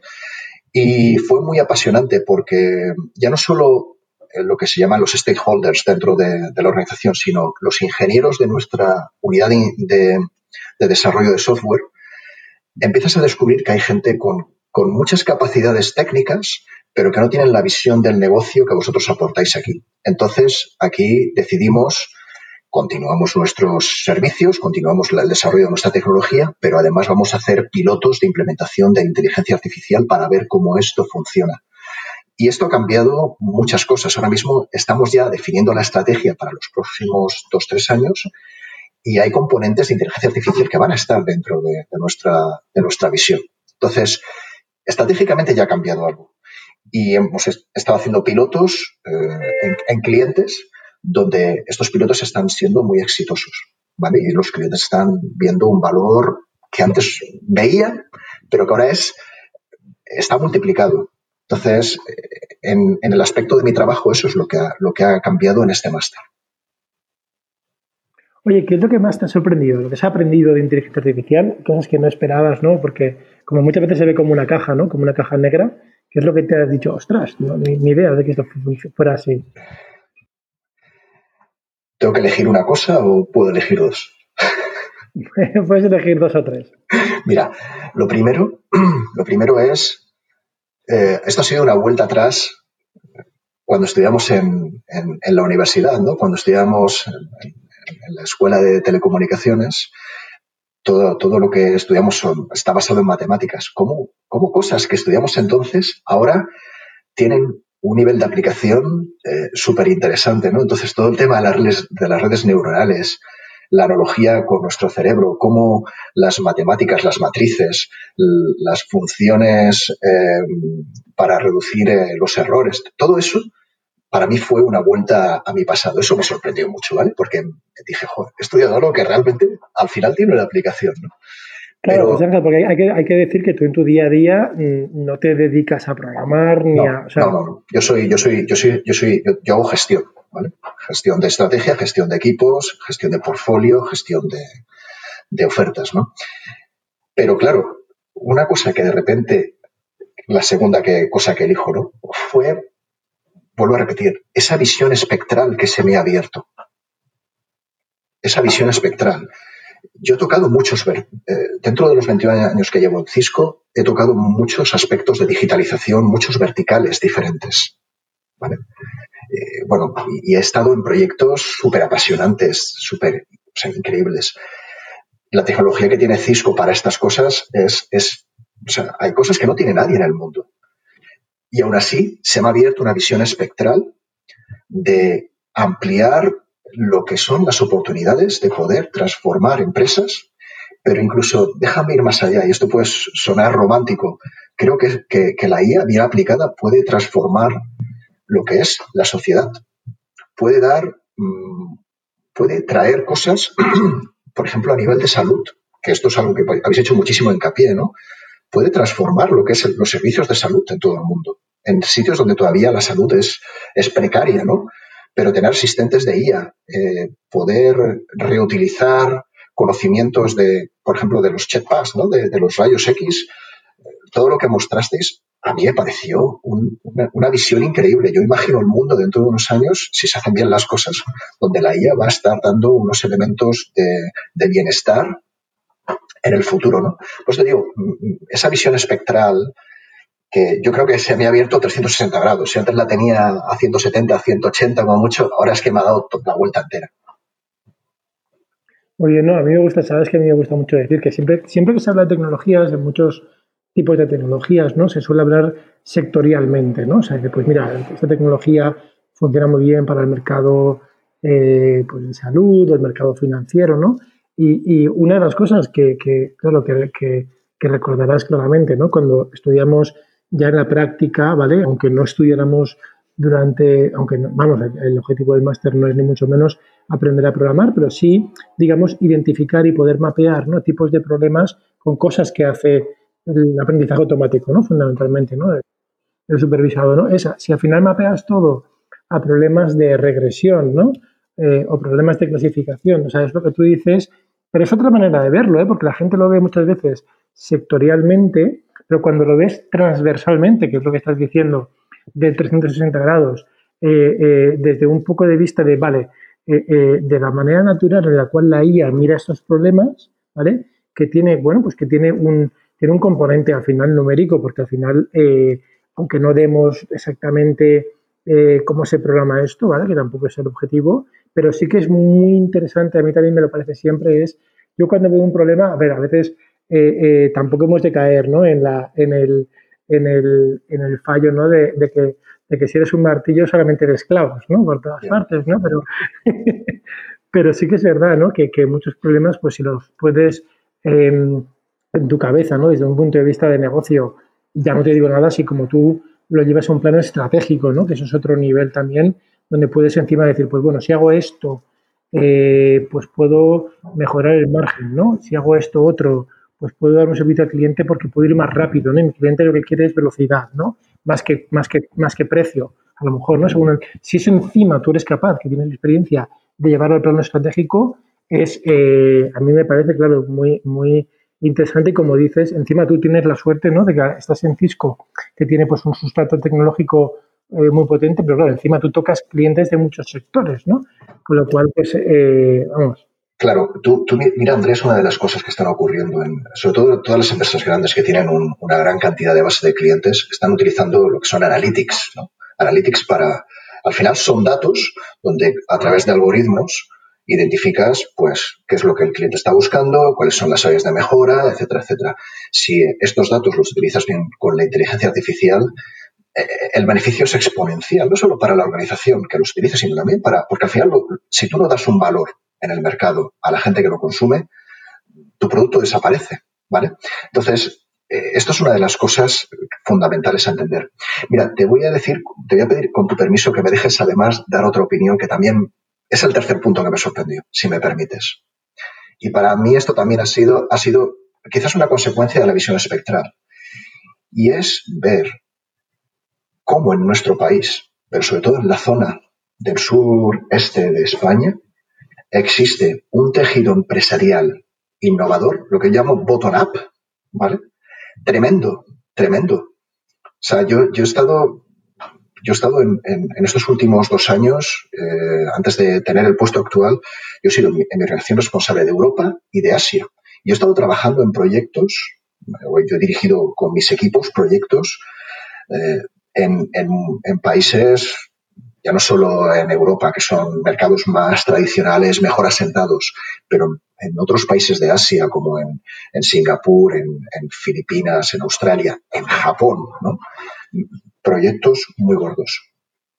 Lo que me ha sorprendido es el nivel de eh, emprendimiento, por decirlo de alguna manera, que existe en empresas pequeñas, pero que están súper enfocadas tecnológicamente que están creando productos y tienen una visión de transformación del área digital que para mí es, es única. Es única. Incluso cuando te vas a ciertas zonas de Silicon Valley, ¿vale? que bueno, tienes también empresas muy innovadoras, pero la capilaridad que he encontrado, capilaridad, es decir, empresas pequeñas que si se conectan suman una barbaridad en toda la franja mediterránea, es tremenda. Y esto lo habéis hecho, lo habéis, lo, habéis sacado vosotros, habéis dado esta visión vosotros, con el networking que hemos tenido nosotros, pero también con los ponentes, ¿no? Y a mí me ha llamado muchísimo la atención que incluso cuando hemos tenido presentaciones de ponentes desde Estados Unidos, eran también españoles. Creo, creo que nos tenemos que hacer mirar y sentirnos muy orgullosos que, que tenemos aquí algo único que todavía no está plenamente explotado. ¿vale? Esto ha sido el tercer punto de, lo que he descubierto. Ya no me ha sorprendido, es que lo he descubierto, es que no lo conocía. A ver, ese, para mí es quizás es el más importante porque es el espíritu, ¿no? Es el espíritu y la motivación, ¿vale? Creo que, que yo creo que vamos, le hemos intentado transmitir, ¿no? El por qué hacemos esto, ¿no? Desde el punto de vista de, Miguel Ángel, Aurelia y, mío desde el Instituto de Inteligencia Artificial es, como tú dices, ¿no? Bottom up en inglés, ¿no? Abajo arriba, ¿no? Pues bueno, mira, eh, por suerte, por desgracia, yo para mí creo que por suerte, por mi carácter, no estamos en ningún ministerio eh, y, yo en mi, eh, experiencia vital como emprendedor siempre he hecho las cosas desde abajo hasta arriba. ¿sabes? Entonces, se puede hablar mucho de forma, pues, muy, muy, muy, no sé, pontificando, ¿sabes? Como quieras llamarlo, ¿no? Muy volátil, ¿no? Y, oye, a lo mejor, pues eso, yo no lo sé, yo no tengo experiencia en esa parte, ¿no? Yo sé hacer las cosas de otra manera y la otra manera también seguramente pues funcionará, ¿no? Pero la manera desde abajo es muchas veces, eh, oye, pues lo que puedes, eh, lo que puedes crear simplemente creando y haciendo y al final Em, haciendo cosas con el árbitro final de todo esto, que es el mercado. Es que al final, ¿sabes? El árbitro final es el mercado. No son concursos, no son, eh, eh, bueno, los apoyos están bien, pero son apoyos. Al final, lo que decide que nos guste como usuarios un producto es el mercado en el mundo, digamos, comercial o en el mundo de la salud, la efectividad, ¿no? Y ahí no hay favoritismos, es, a mí me parece muy meritocrático. Entonces, eh, sí que es verdad también que, y esto es verdad, ¿no? Que, oye, eh, tenemos que creérnoslo, ¿qué podemos hacer?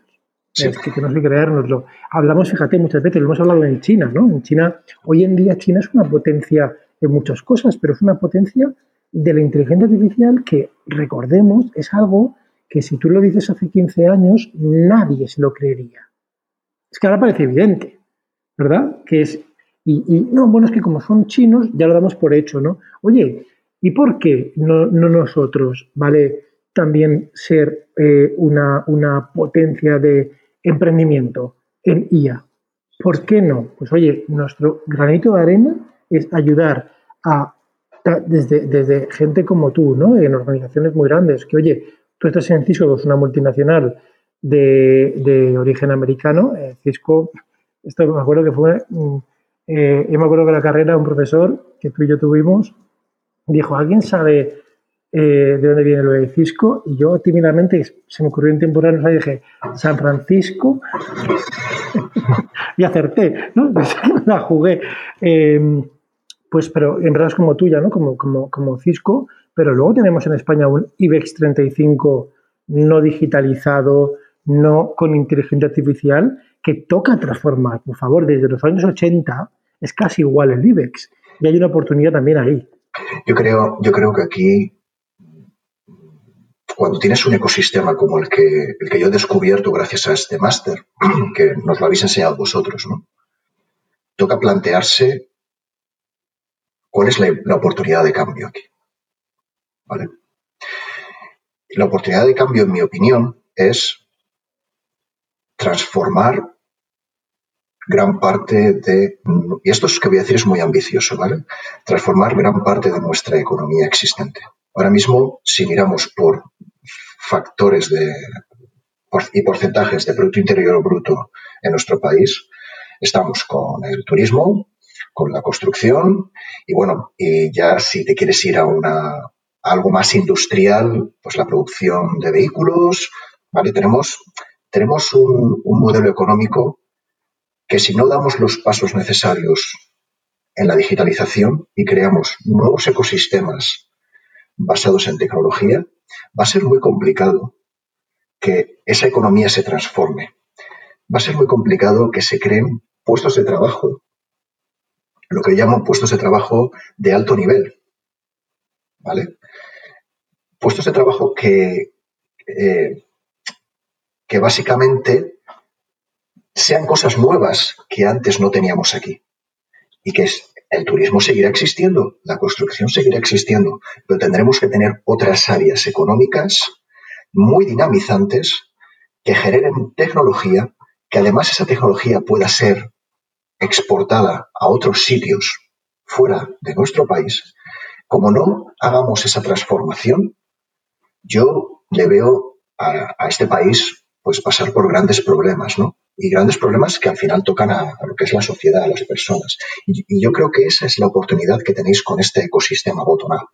El poder ser un factor de transformación eh, clave. Mira, yo te voy a contar una cosa. En, todo el movimiento que he hecho estos 21 años por, por Cisco, una de las cosas que aprendes es, te puedo contar sitios donde, donde la empresa Cisco está implantada, ¿no? Por ejemplo, Dubái o Singapur son áreas donde que pertenecen a países que hace 20 años decidieron cambiar su economía. Una economía que estaba basada en algo, en algo, por ejemplo, Dubái lo basaban en el gas y en el petróleo, Singapur lo basaban en, en, lo que era pues las, las transacciones bancarias y era un hub también de, transporte. ¿no? Cuando, cuando, cuando ves desde las oficinas de Cisco todo lo que es el puerto, que se desde la torre donde tenemos las oficinas, tú dices, Dios mío, ¿pero esto qué es? O sea, no, te alcanza la vista a ver containers y barcos, pero esa era la, fuente fundamental de la economía allí. Te, te he puesto dos sitios. Han invertido desde hace 20 años en crear un mercado y una economía que está totalmente disociada eso. Y claro, ¿qué necesitaban? Necesitaban mucha gente altamente cualificada que aterriza en el país. Y nosotros tenemos estudios donde por cada dólar que genera un empleado altamente cualificado, ¿vale? Se pueden generar un efecto de 6 dólares ¿no? de, transmisión de, esa riqueza. Es decir, al final esa, eh, esa gente cualificada necesita tener un sitio donde vivir, donde mandar a los niños a un colegio específico, donde tener ayuda en casa, eh, consume a, un nivel mayor que, la media, ¿no? Es decir, y todo eso genera impuestos que pagan el, estado del bienestar donde, donde esa población se encuentra. Tenemos que pensar estratégicamente así. Si no cambiamos el modelo económico y no introducimos la tecnología como motor de innovación y motor de cambio, tendremos, tendremos muchos problemas en el futuro. Por eso, todo ese eh, ecosistema que vosotros nos habéis mostrado, creo que es un, es, una gema escondida, es una joya escondida dentro de todo. Otra de las cosas que van a ocurrir es que vamos a tener muchísimos países donde su Producto Interior Bruto va a sufrir en el futuro. Y no estamos hablando de un año, pues no estamos hablando de, de 30 años, estamos hablando que probablemente en 3, 4 años eso empiece a ocurrir. ¿Por qué? Porque habrá muchas necesidades tecnológicas que se tienen que incorporar al sector público y al sector privado y no tendremos el talento suficiente. Es decir, el, Producto Interior Bruto va a llegar a depender hasta de, la cantidad de talento que tengas. Por eso es súper importante. Bueno, esto, yo me acuerdo cuando estudiamos nosotros en EGB, ¿no? que somos ya un poco más mayores, pero en EGB el Producto Interior Bruto, yo en los libros de geografía, eran los recursos naturales. Sí. Acuérdate, ¿no? De, me acuerdo de los mapas, ¿no? La Unión Soviética y luego ahí pues los recursos mineros, Estados Unidos, ¿no? O sea, era como lo principal. Y hoy en día eso es, no digo que sea relevante, pero lo que tú estás diciendo, hoy en día la riqueza de los países se mide, entre comillas, o uno de los criterios importantes para la evolución es por el talento y por la innovación. Sí, efectivamente. Así que yo creo que ahí tenéis eh, una oportunidad de oro para, para poder, eh, vuelvo a repetir, crear esa capilaridad necesaria de conexión y, de trabajo en conjunto. La batalla de la digitalización es una batalla bellísima, es una batalla maravillosa, pero no se puede ganar solos. O sea, esto se gana en, conjuntos. Y, incluso las grandes empresas lo hemos aprendido. Hay alianzas entre empresas, pero luego incluso dentro de las mismas empresas, que son empresas muy grandes, siempre hay elementos de silo. Ya hablo un poco más a nivel organizativo. ¿no? Eh, cuando se conecta la gente y se conecta el talento impresionante que existe en estas organizaciones, se consiguen cosas maravillosas. ¿no? Entonces yo creo que esa filosofía debe imperar ahora mismo en todo lo que es eh, ese ecosistema en el sur de España. Bueno, en el sur y en el norte y en el este y en el oeste. ¿eh? O sea, esto, no es eh, norte y sur, ¿eh? en, todo, transversalmente, y en capitales grandes y en, y en no capitales y, desde un pueblo hasta, no tenemos mega urbes, ¿no? Pero si las tuviéramos también, ¿no? Yo creo en eso, que esto puede ocurrir en cualquier parte y hay que ayudar además eh, a, que, a que así sea. Oye, pues José Ángel, ha sido un verdadero placer que nos cuentes tu, tu visión desde los dos sitios, ¿no? Desde las torres de Singapur, ¿no? Descendiendo, ¿no? Ahora a, la implementación desde tú, donde estás, ¿no? Desde Cisco, tocando clientes de un montón de sectores. Un placer. Pues muchas gracias y, seguir haciendo lo que estáis haciendo, que lo estáis haciendo muy bien, ¿vale? Es, es muy apasionante. Enhorabuena. Ahora tenemos a Elad Rodríguez. Buenas, Elad. Hola, buenas, ¿qué tal? Pues bueno, Elad, cuéntanos eh, tu formación, a qué te dedicas y de dónde viene tu interés por la inteligencia artificial. Bueno, yo soy el CEO de una empresa que fundamos hace tiempo de, informática, una consultora web especializada en web. Eh, soy ingeniero informático, pero ahora como CEO programo más bien poco, desde hace tiempo. Y el interés de la inteligencia artificial es que siempre me ha llamado mucho la atención desde la carrera, pero también de cómo todo el mundo eh, cómo está yendo el mundo, ¿no? hacia qué dirección va, ¿no? yo siempre lo digo que es como, como la aparición de la luz, ¿no? Estar ahí en ese momento me recuerda mucho cuando vimos, eh, cuando yo conocí Internet, que es cuando estaban haciendo, pues, pues es el interés que, le, que, me genera. Sí, siempre decimos, ¿no? Tú fíjate, si ahora con todo lo que sabemos fuéramos capaces, ¿no? De viajar al año 98, 99, ¿no? Que fueron quizá años decisivos, ¿no? en, Internet, imagínate, ¿no? Todo lo que podrías hacer, ¿no? Pues en cierta manera ahora mismo es ese momento para la inteligencia artificial. Ya intentaríamos inventar un, una página de subir vídeos, ¿no? sí, sí, sí. Oye, bueno, entonces, em, cuéntame entonces, entonces, bueno, tú ya tienes una formación muy sólida, ¿no? En informática, pero después de haber tenido esta exposición más en profundidad, ¿no? Durante durante la formación en inteligencia artificial en el máster? ¿Qué, cosas son las que más te han sorprendido? ¿Pensabas que funcionaban distinta, etcétera? A mí me ha sorprendido muchísimo el máster porque además iba con una idea, eh, sobre todo como que yo había estudiado inteligencia artificial antes en la carrera, cuando hace, hace más de 15 años, y estaba en otra etapa totalmente distinta. Y la verdad es que lo que me, ha sorprendido es la desmitificación de la inteligencia artificial. Ver cómo en algunos casos eh, me aluciné cuando nos explicabais, Andrés, de, que en algunos casos se podía considerar como commodity o que los modelos ya estaban hechos, que era utilizarlos. Y me sorprendió eso, ¿no? que, hay una parte de la IA que, está ya para, para, utilizar y para poner en práctica. Eso me ayudó mucho porque de tantos años sin, sin poderle dedicar tiempo, eh, mira que me lo decías, ¿no? Que me decías, esto te, va a sacar la misma sonrisa que cuando programaste la primera línea de código. Eh, pues me pasó un poco esto. Yo pensaba que era una cosa, lo que siempre nos comentabas en el máster, que, al final es, una calculadora muy potente, ¿no?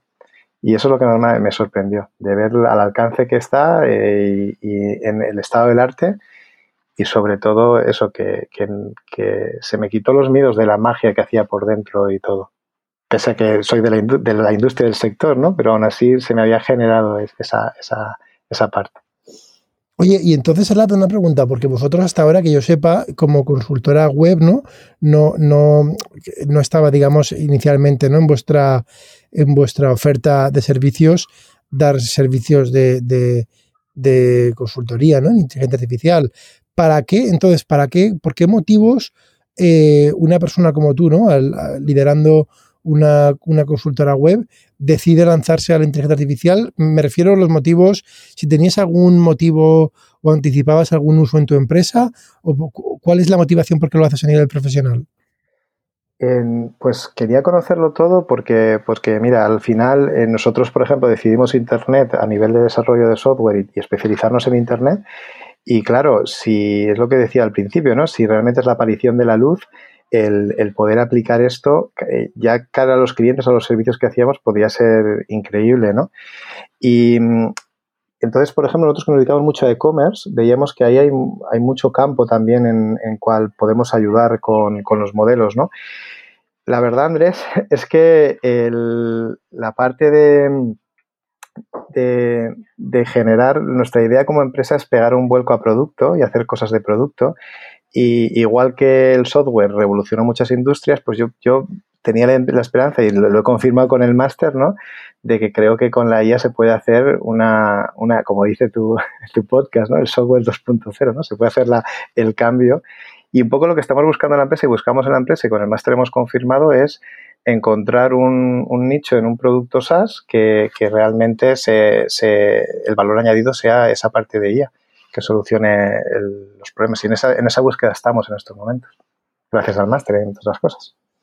Oye, yo me acuerdo, Elad, eh, un caso ¿no? que, que sacamos allí ¿Te acuerdas? Eh, que, yo, me acuerdo que, te, que te, miraba la cara a ver qué cara ponías, porque mostramos un caso donde, basado en unas preguntas muy sencillas, ¿te acuerdas?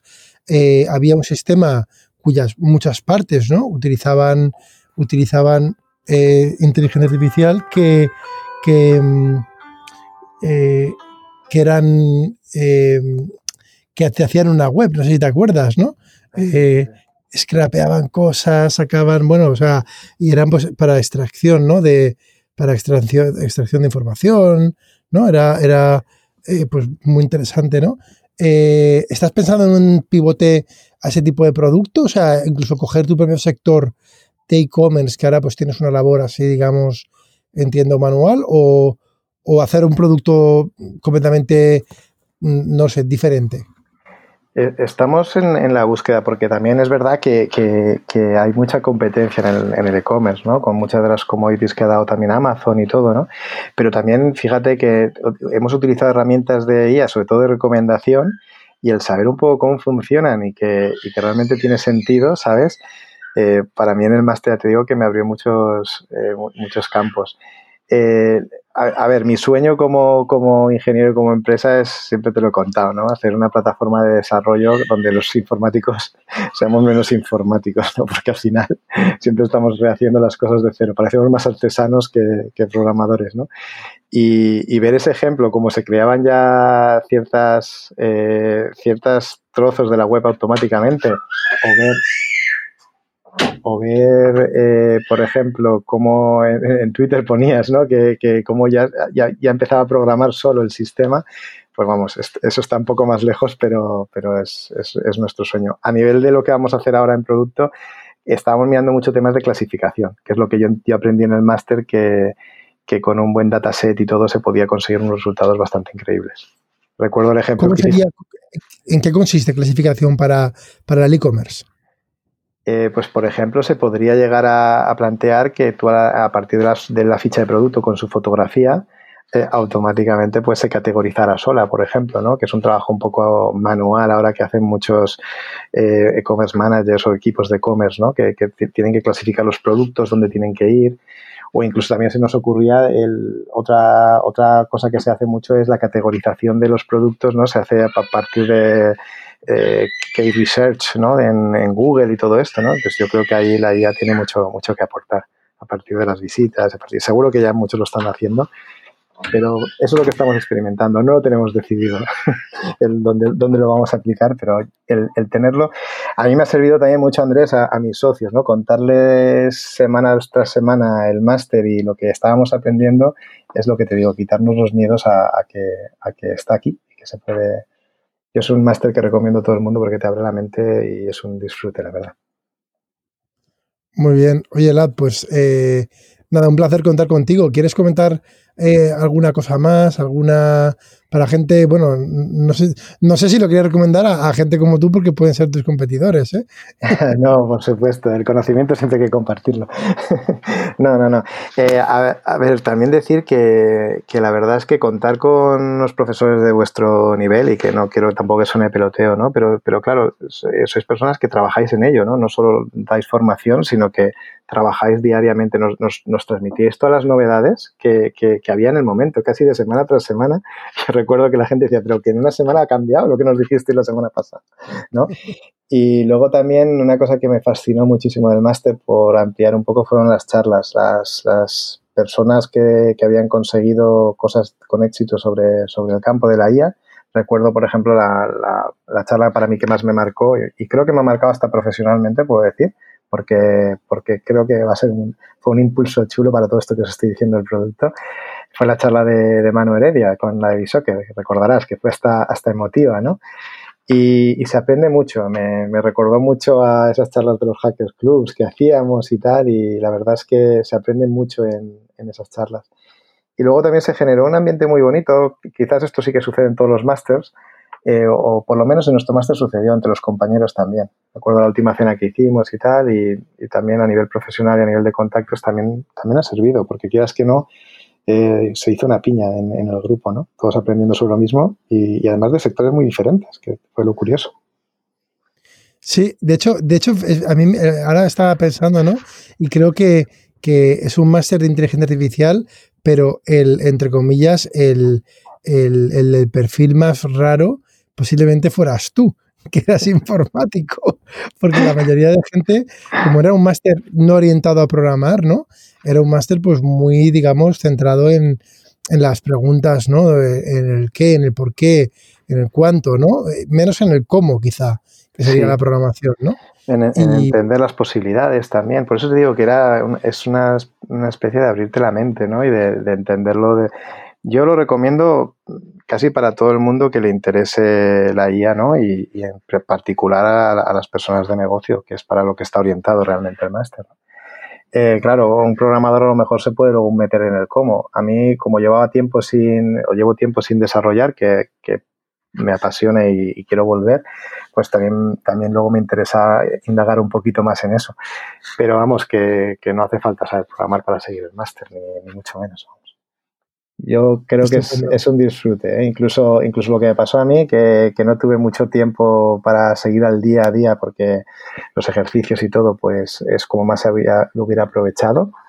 Eh, realmente eh, es, que, era un disfrute cada clase. O sea, cada viernes que íbamos eh, disfrutaba mucho en el aprendizaje, en el conocimiento. También recuerdo otra charla ¿no? de, del chico de América, ¿cómo se llamaba Andrés?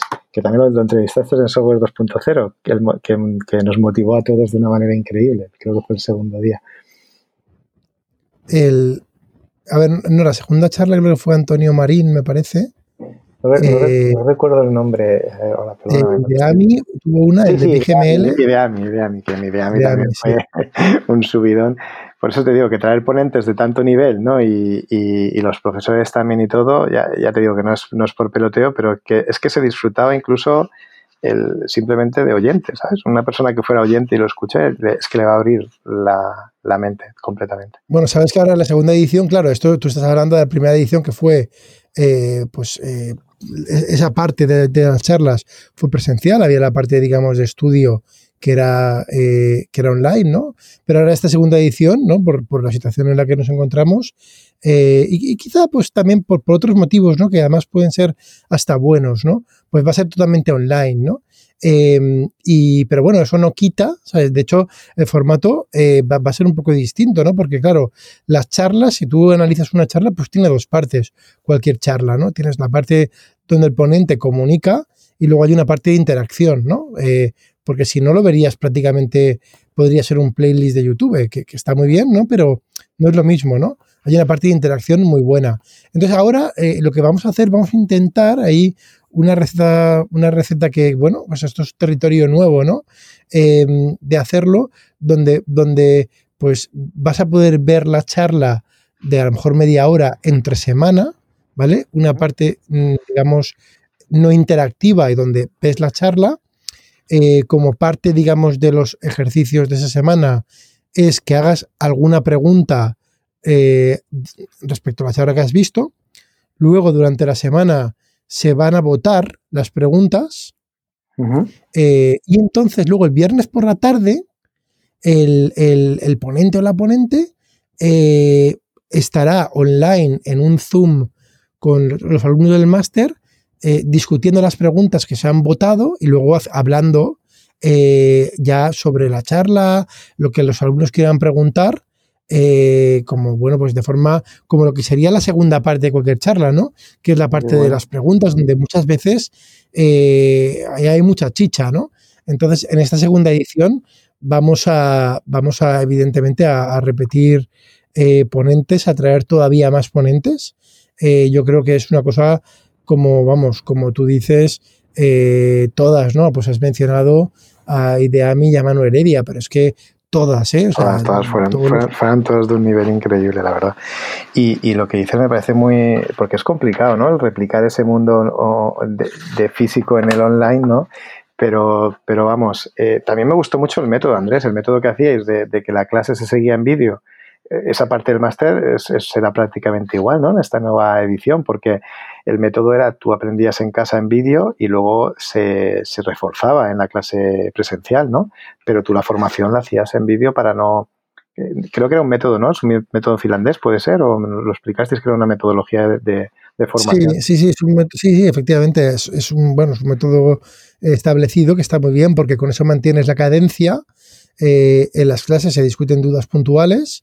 Luego hay una parte que a mí personalmente me gusta mucho de la parte de los viernes, ¿no? Que era eh, comentar noticias que habían ocurrido muy recientemente desde el prisma de lo que habías aprendido esa semana o durante ese tiempo, ¿no? Entonces, como vivimos en un momento en el cual todo esto es noticia, pues dirías, oye, ¿y por qué? Eh, fíjate, ¿no? Que ha salido ahora el algoritmo de Twitter y se está comentando que tiene problemas raciales, ¿no? Pues oye, podríamos discutir el de P3T allí, ¿no? Que fue la revolución y todos debatiendo. Yo la verdad es que me, dio una sensación de exprimir el tiempo al máximo en ese sentido, porque era en plan, no, no, no es repetir la teoría en la clase. Si tenemos esas, esas cuatro horas que teníamos, cuatro horas y media, eh, era para, para, exprimir un poco el conocimiento de, pues, de los profes, de, de los, del, del ponente, ¿no? Y lo que era más formación más teórica y tal, pues eh, teníamos a los mismos profesores hablándonos en vídeo, con lo cual yo creo que esa parte en online será igual, porque al final son, son, es en vídeo, ¿no? Entonces a mí me parece que me da la sensación de, eso, de, de, exprimir al máximo el tiempo, que es algo que, que, claro, pudiendo aprovechar conocimiento, pues cuanto más, más aprendas, pues mejor, ¿no? Ya os digo, había, había momentos de como estar viendo una, a lo mejor no sé si suena muy positivo, pero una, una serie de Netflix, ¿sabes? Pues eh, esa, esa sonrisa y esa fascinación se te generaba también en el máster. Y vamos, pues yo, lo he hecho hasta de menos, ¿sabes? Fíjate lo que te, te comentó Andrés. He hecho de menos esos viernes, la verdad. O sea que a lo mejor pues me, vuelvo, me, vuelvo, hasta apuntar. No, bueno, ya sabes, eh, eh los alumnos de, de, la primera promoción estáis invitados, ¿eh?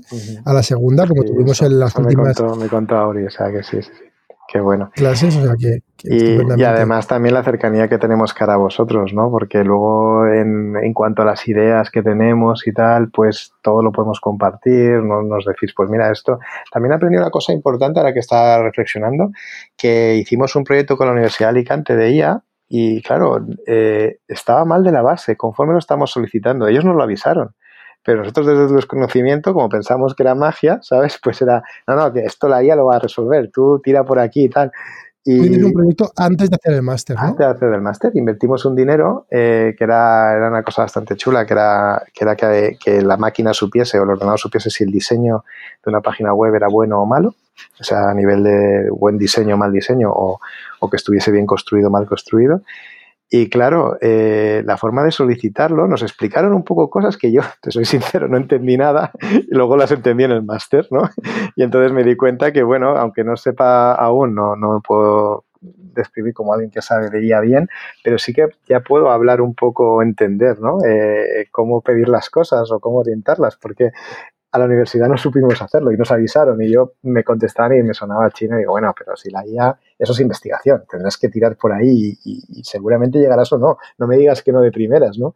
Y ellos me decían, no, pero si es que no tienes un buen dataset, no, te va, no vas a llegar a ningún sitio, ¿no?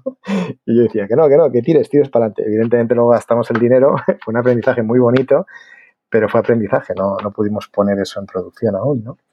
Eh, y bueno, y con el máster no me hubiera pasado, Andrés, con el máster. si es lo que te he preguntado. ¿Ahora sabría reenfocar ese proyecto?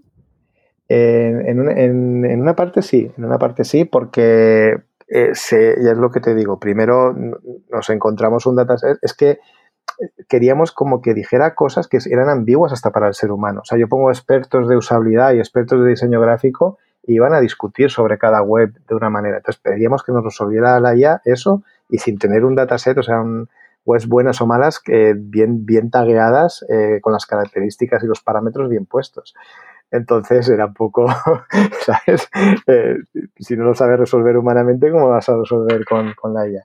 Ahora creo que sí, porque en esa definición de los parámetros ya, ya, ya, sabríamos por lo menos cómo hacerlo, ¿no? Yo ya te digo que, que lo que más aprendí es que lo, más tangible era lo de la clasificación, que tú ahora a lo mejor me dices, pues hay otras cosas, ¿no? Pero a mí lo de la clasificación es lo que vi si lo que quieres es aplicarlo ya para sacar beneficio económico, creo que, por ahí era lo, más evidente a nivel de empresa, ¿no?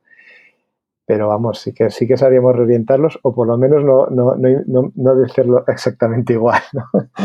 ellos, nos avisaron, ¿eh? Ellos nos avisaron, pero bueno, nos empeñamos. no, me parece muy interesante, ¿no? El, muchas veces, claro, las aplicaciones de la inteligencia artificial eh, cuando lo miras desde los prismas, desde tu prisma, ¿no? De, oye, una consultora web, te pones con un problema que, a lo mejor a mí no se me ocurre, ¿no? Intentar, eh, intentar pues eso, mm, pensar hasta que es factible ¿eh? hacer un clasificador, un crítico, ¿no? O sea, es como un crítico web, ¿no? Querías hacer un, nosotros, bien, ¿no? Nosotros queríamos hasta que nos marcaran rojo y el por qué. ¿eh? Imagínate, queríamos que dijera esto está mal porque hay un espacio en blanco y esto está desmontado en este navegador y tal. Y, claro, eh, serían las dos cosas que aprendimos en el máster. Primero, saber o sea, eh, que te diera los resultados, pero luego explicar por qué la IA había hecho eso, ¿sabes? Entonces, claro, cuando escuché, eh, cuando me formé un poco, me di cuenta que uno de los trabajos más complejos en la IA es explicar el por qué toma esas decisiones, ¿no? Eh, como, como en la charla de, que vimos de lo del cáncer, de, la, de, las, de radiografías, ¿te acuerdas? Que uno de los retos que habían conseguido era explicar por qué la IA había tomado esas, esas decisiones, ¿no? Y que eso ya era un proyecto en sí. Yo no me podía imaginar, ¿no? Que, que la IA pudiese sacar conclusiones y que automáticamente un humano no pudiese decir, eh, es por esto, ¿no? Exactamente por esto, ¿no? Y, y la verdad es que el proyecto de la inversión esta que hicimos en la Universidad de Alicante hicieron un trabajo fantástico y nos avisaron y todo y, y aprendimos mucho, aunque no pueda salir a producción. Eh, el enfoque hubiera sido muy distinto después del máster, porque me falta, nos faltaban conocimiento. En la empresa mía, por desgracia, nadie se había puesto aún con, temas de IA, ¿no? Y, bueno, la verdad es que fue bonito, ¿no? El ver cómo, cómo después de un, un mini batacazo, ¿no? En ese sentido, empresarial, el verlo como que, bueno, eh, no, estaba mal intentado, ¿no? O sea, si se hubiera intentado con la, con la formación correcta, eh, se, se, hubiera, yo creo que se hubiera conseguido. Además, fuimos muy pesados con la uni, ¿eh? Fue en plan, no, es I más D, es más D, es normal que no salga adelante, ¿no? Y yo digo, ostras. Bueno, pues oye, eh, te voy a emplazar, ¿eh? Te voy a emplazar dentro de un año, ¿vale? Para repasar eh, qué proyecto afrontáis eh, y ya ideal, ya, bueno, jaque mate, si encima cumplís la promesa que te auto has impuesto, ¿no? De, intentar pivotar hacia hacia producto, ¿no? Y si encima lo puedes hacer de una manera innovadora, basada en inteligencia artificial, pero bueno, no simplemente porque esté basada en inteligencia artificial, sino porque realmente pues puedes conseguir cosas que no se pueden conseguir de otra manera, ¿no? Eh, me gustaría mucho ¿eh? tener eh, una continuación de esta pues entrevista, Elad. Pues a mí sabes que me encantaría porque soy un fan acérrimo de, de, tu programa, ya me conoces, ¿sabes? Y digo, bueno, me lo tengo que poner, ya no, ya no antes de las cosas que quiero cumplir antes de los 30, hablar en software 2.0. Pues, pues no puedo decir eso porque ya soy más mayor, pero, pero me encantaría que fuera poder hablar más adelante y, que realmente lo hemos puesto todo en marcha. De hecho, cuento, cuento con los profes para que nos eches un cable en el, en el arranque cuando ya tengamos decidido la solución. Claro que sí. Pues un placer, Elad. Nada, a ti por invitarme. Un abrazo. Venga, muchas gracias. Pues esto ha sido el episodio larguísimo, ocho entrevistas, ocho alumnos que hicieron el primer máster. Si has llegado hasta aquí, te mereces un premio. Un premio, es un premio pequeño, es un premio que espero que lo utilices y si no, no pasa nada. Es un, va a ser un descuento, un descuento en el máster. El máster empieza en enero del 2021 y termina en junio del 2021 si te apuntas antes de diciembre, el, precio que tiene el máster es de 1.999 eh, euros, casi 2.000 euros. Y si te apuntas después del 1 de diciembre, es de 2.500. Y si has llegado hasta aquí, eh, puedes utilizar un cupón que voy a decir ahora. Simplemente escribe software 20, todo junto. Software, software 20. Y ese cupón te dará un descuento de 100 euros del precio del máster. Así que eh, ya sabéis, eh, tanto si os interesa como si no, os recomiendo que sigáis la cuenta del Instituto de Inteligencia Artificial, que desde esa cuenta vamos a ir contando cómo vamos a, hacer el máster, los desafíos, los ponentes, materiales, anécdotas. Así que ya os digo que aunque no tengáis intención de hacer el máster, os recomiendo seguir la cuenta, que por supuesto es de inteligencia artificial y está alineado con la misión del podcast. Un saludo.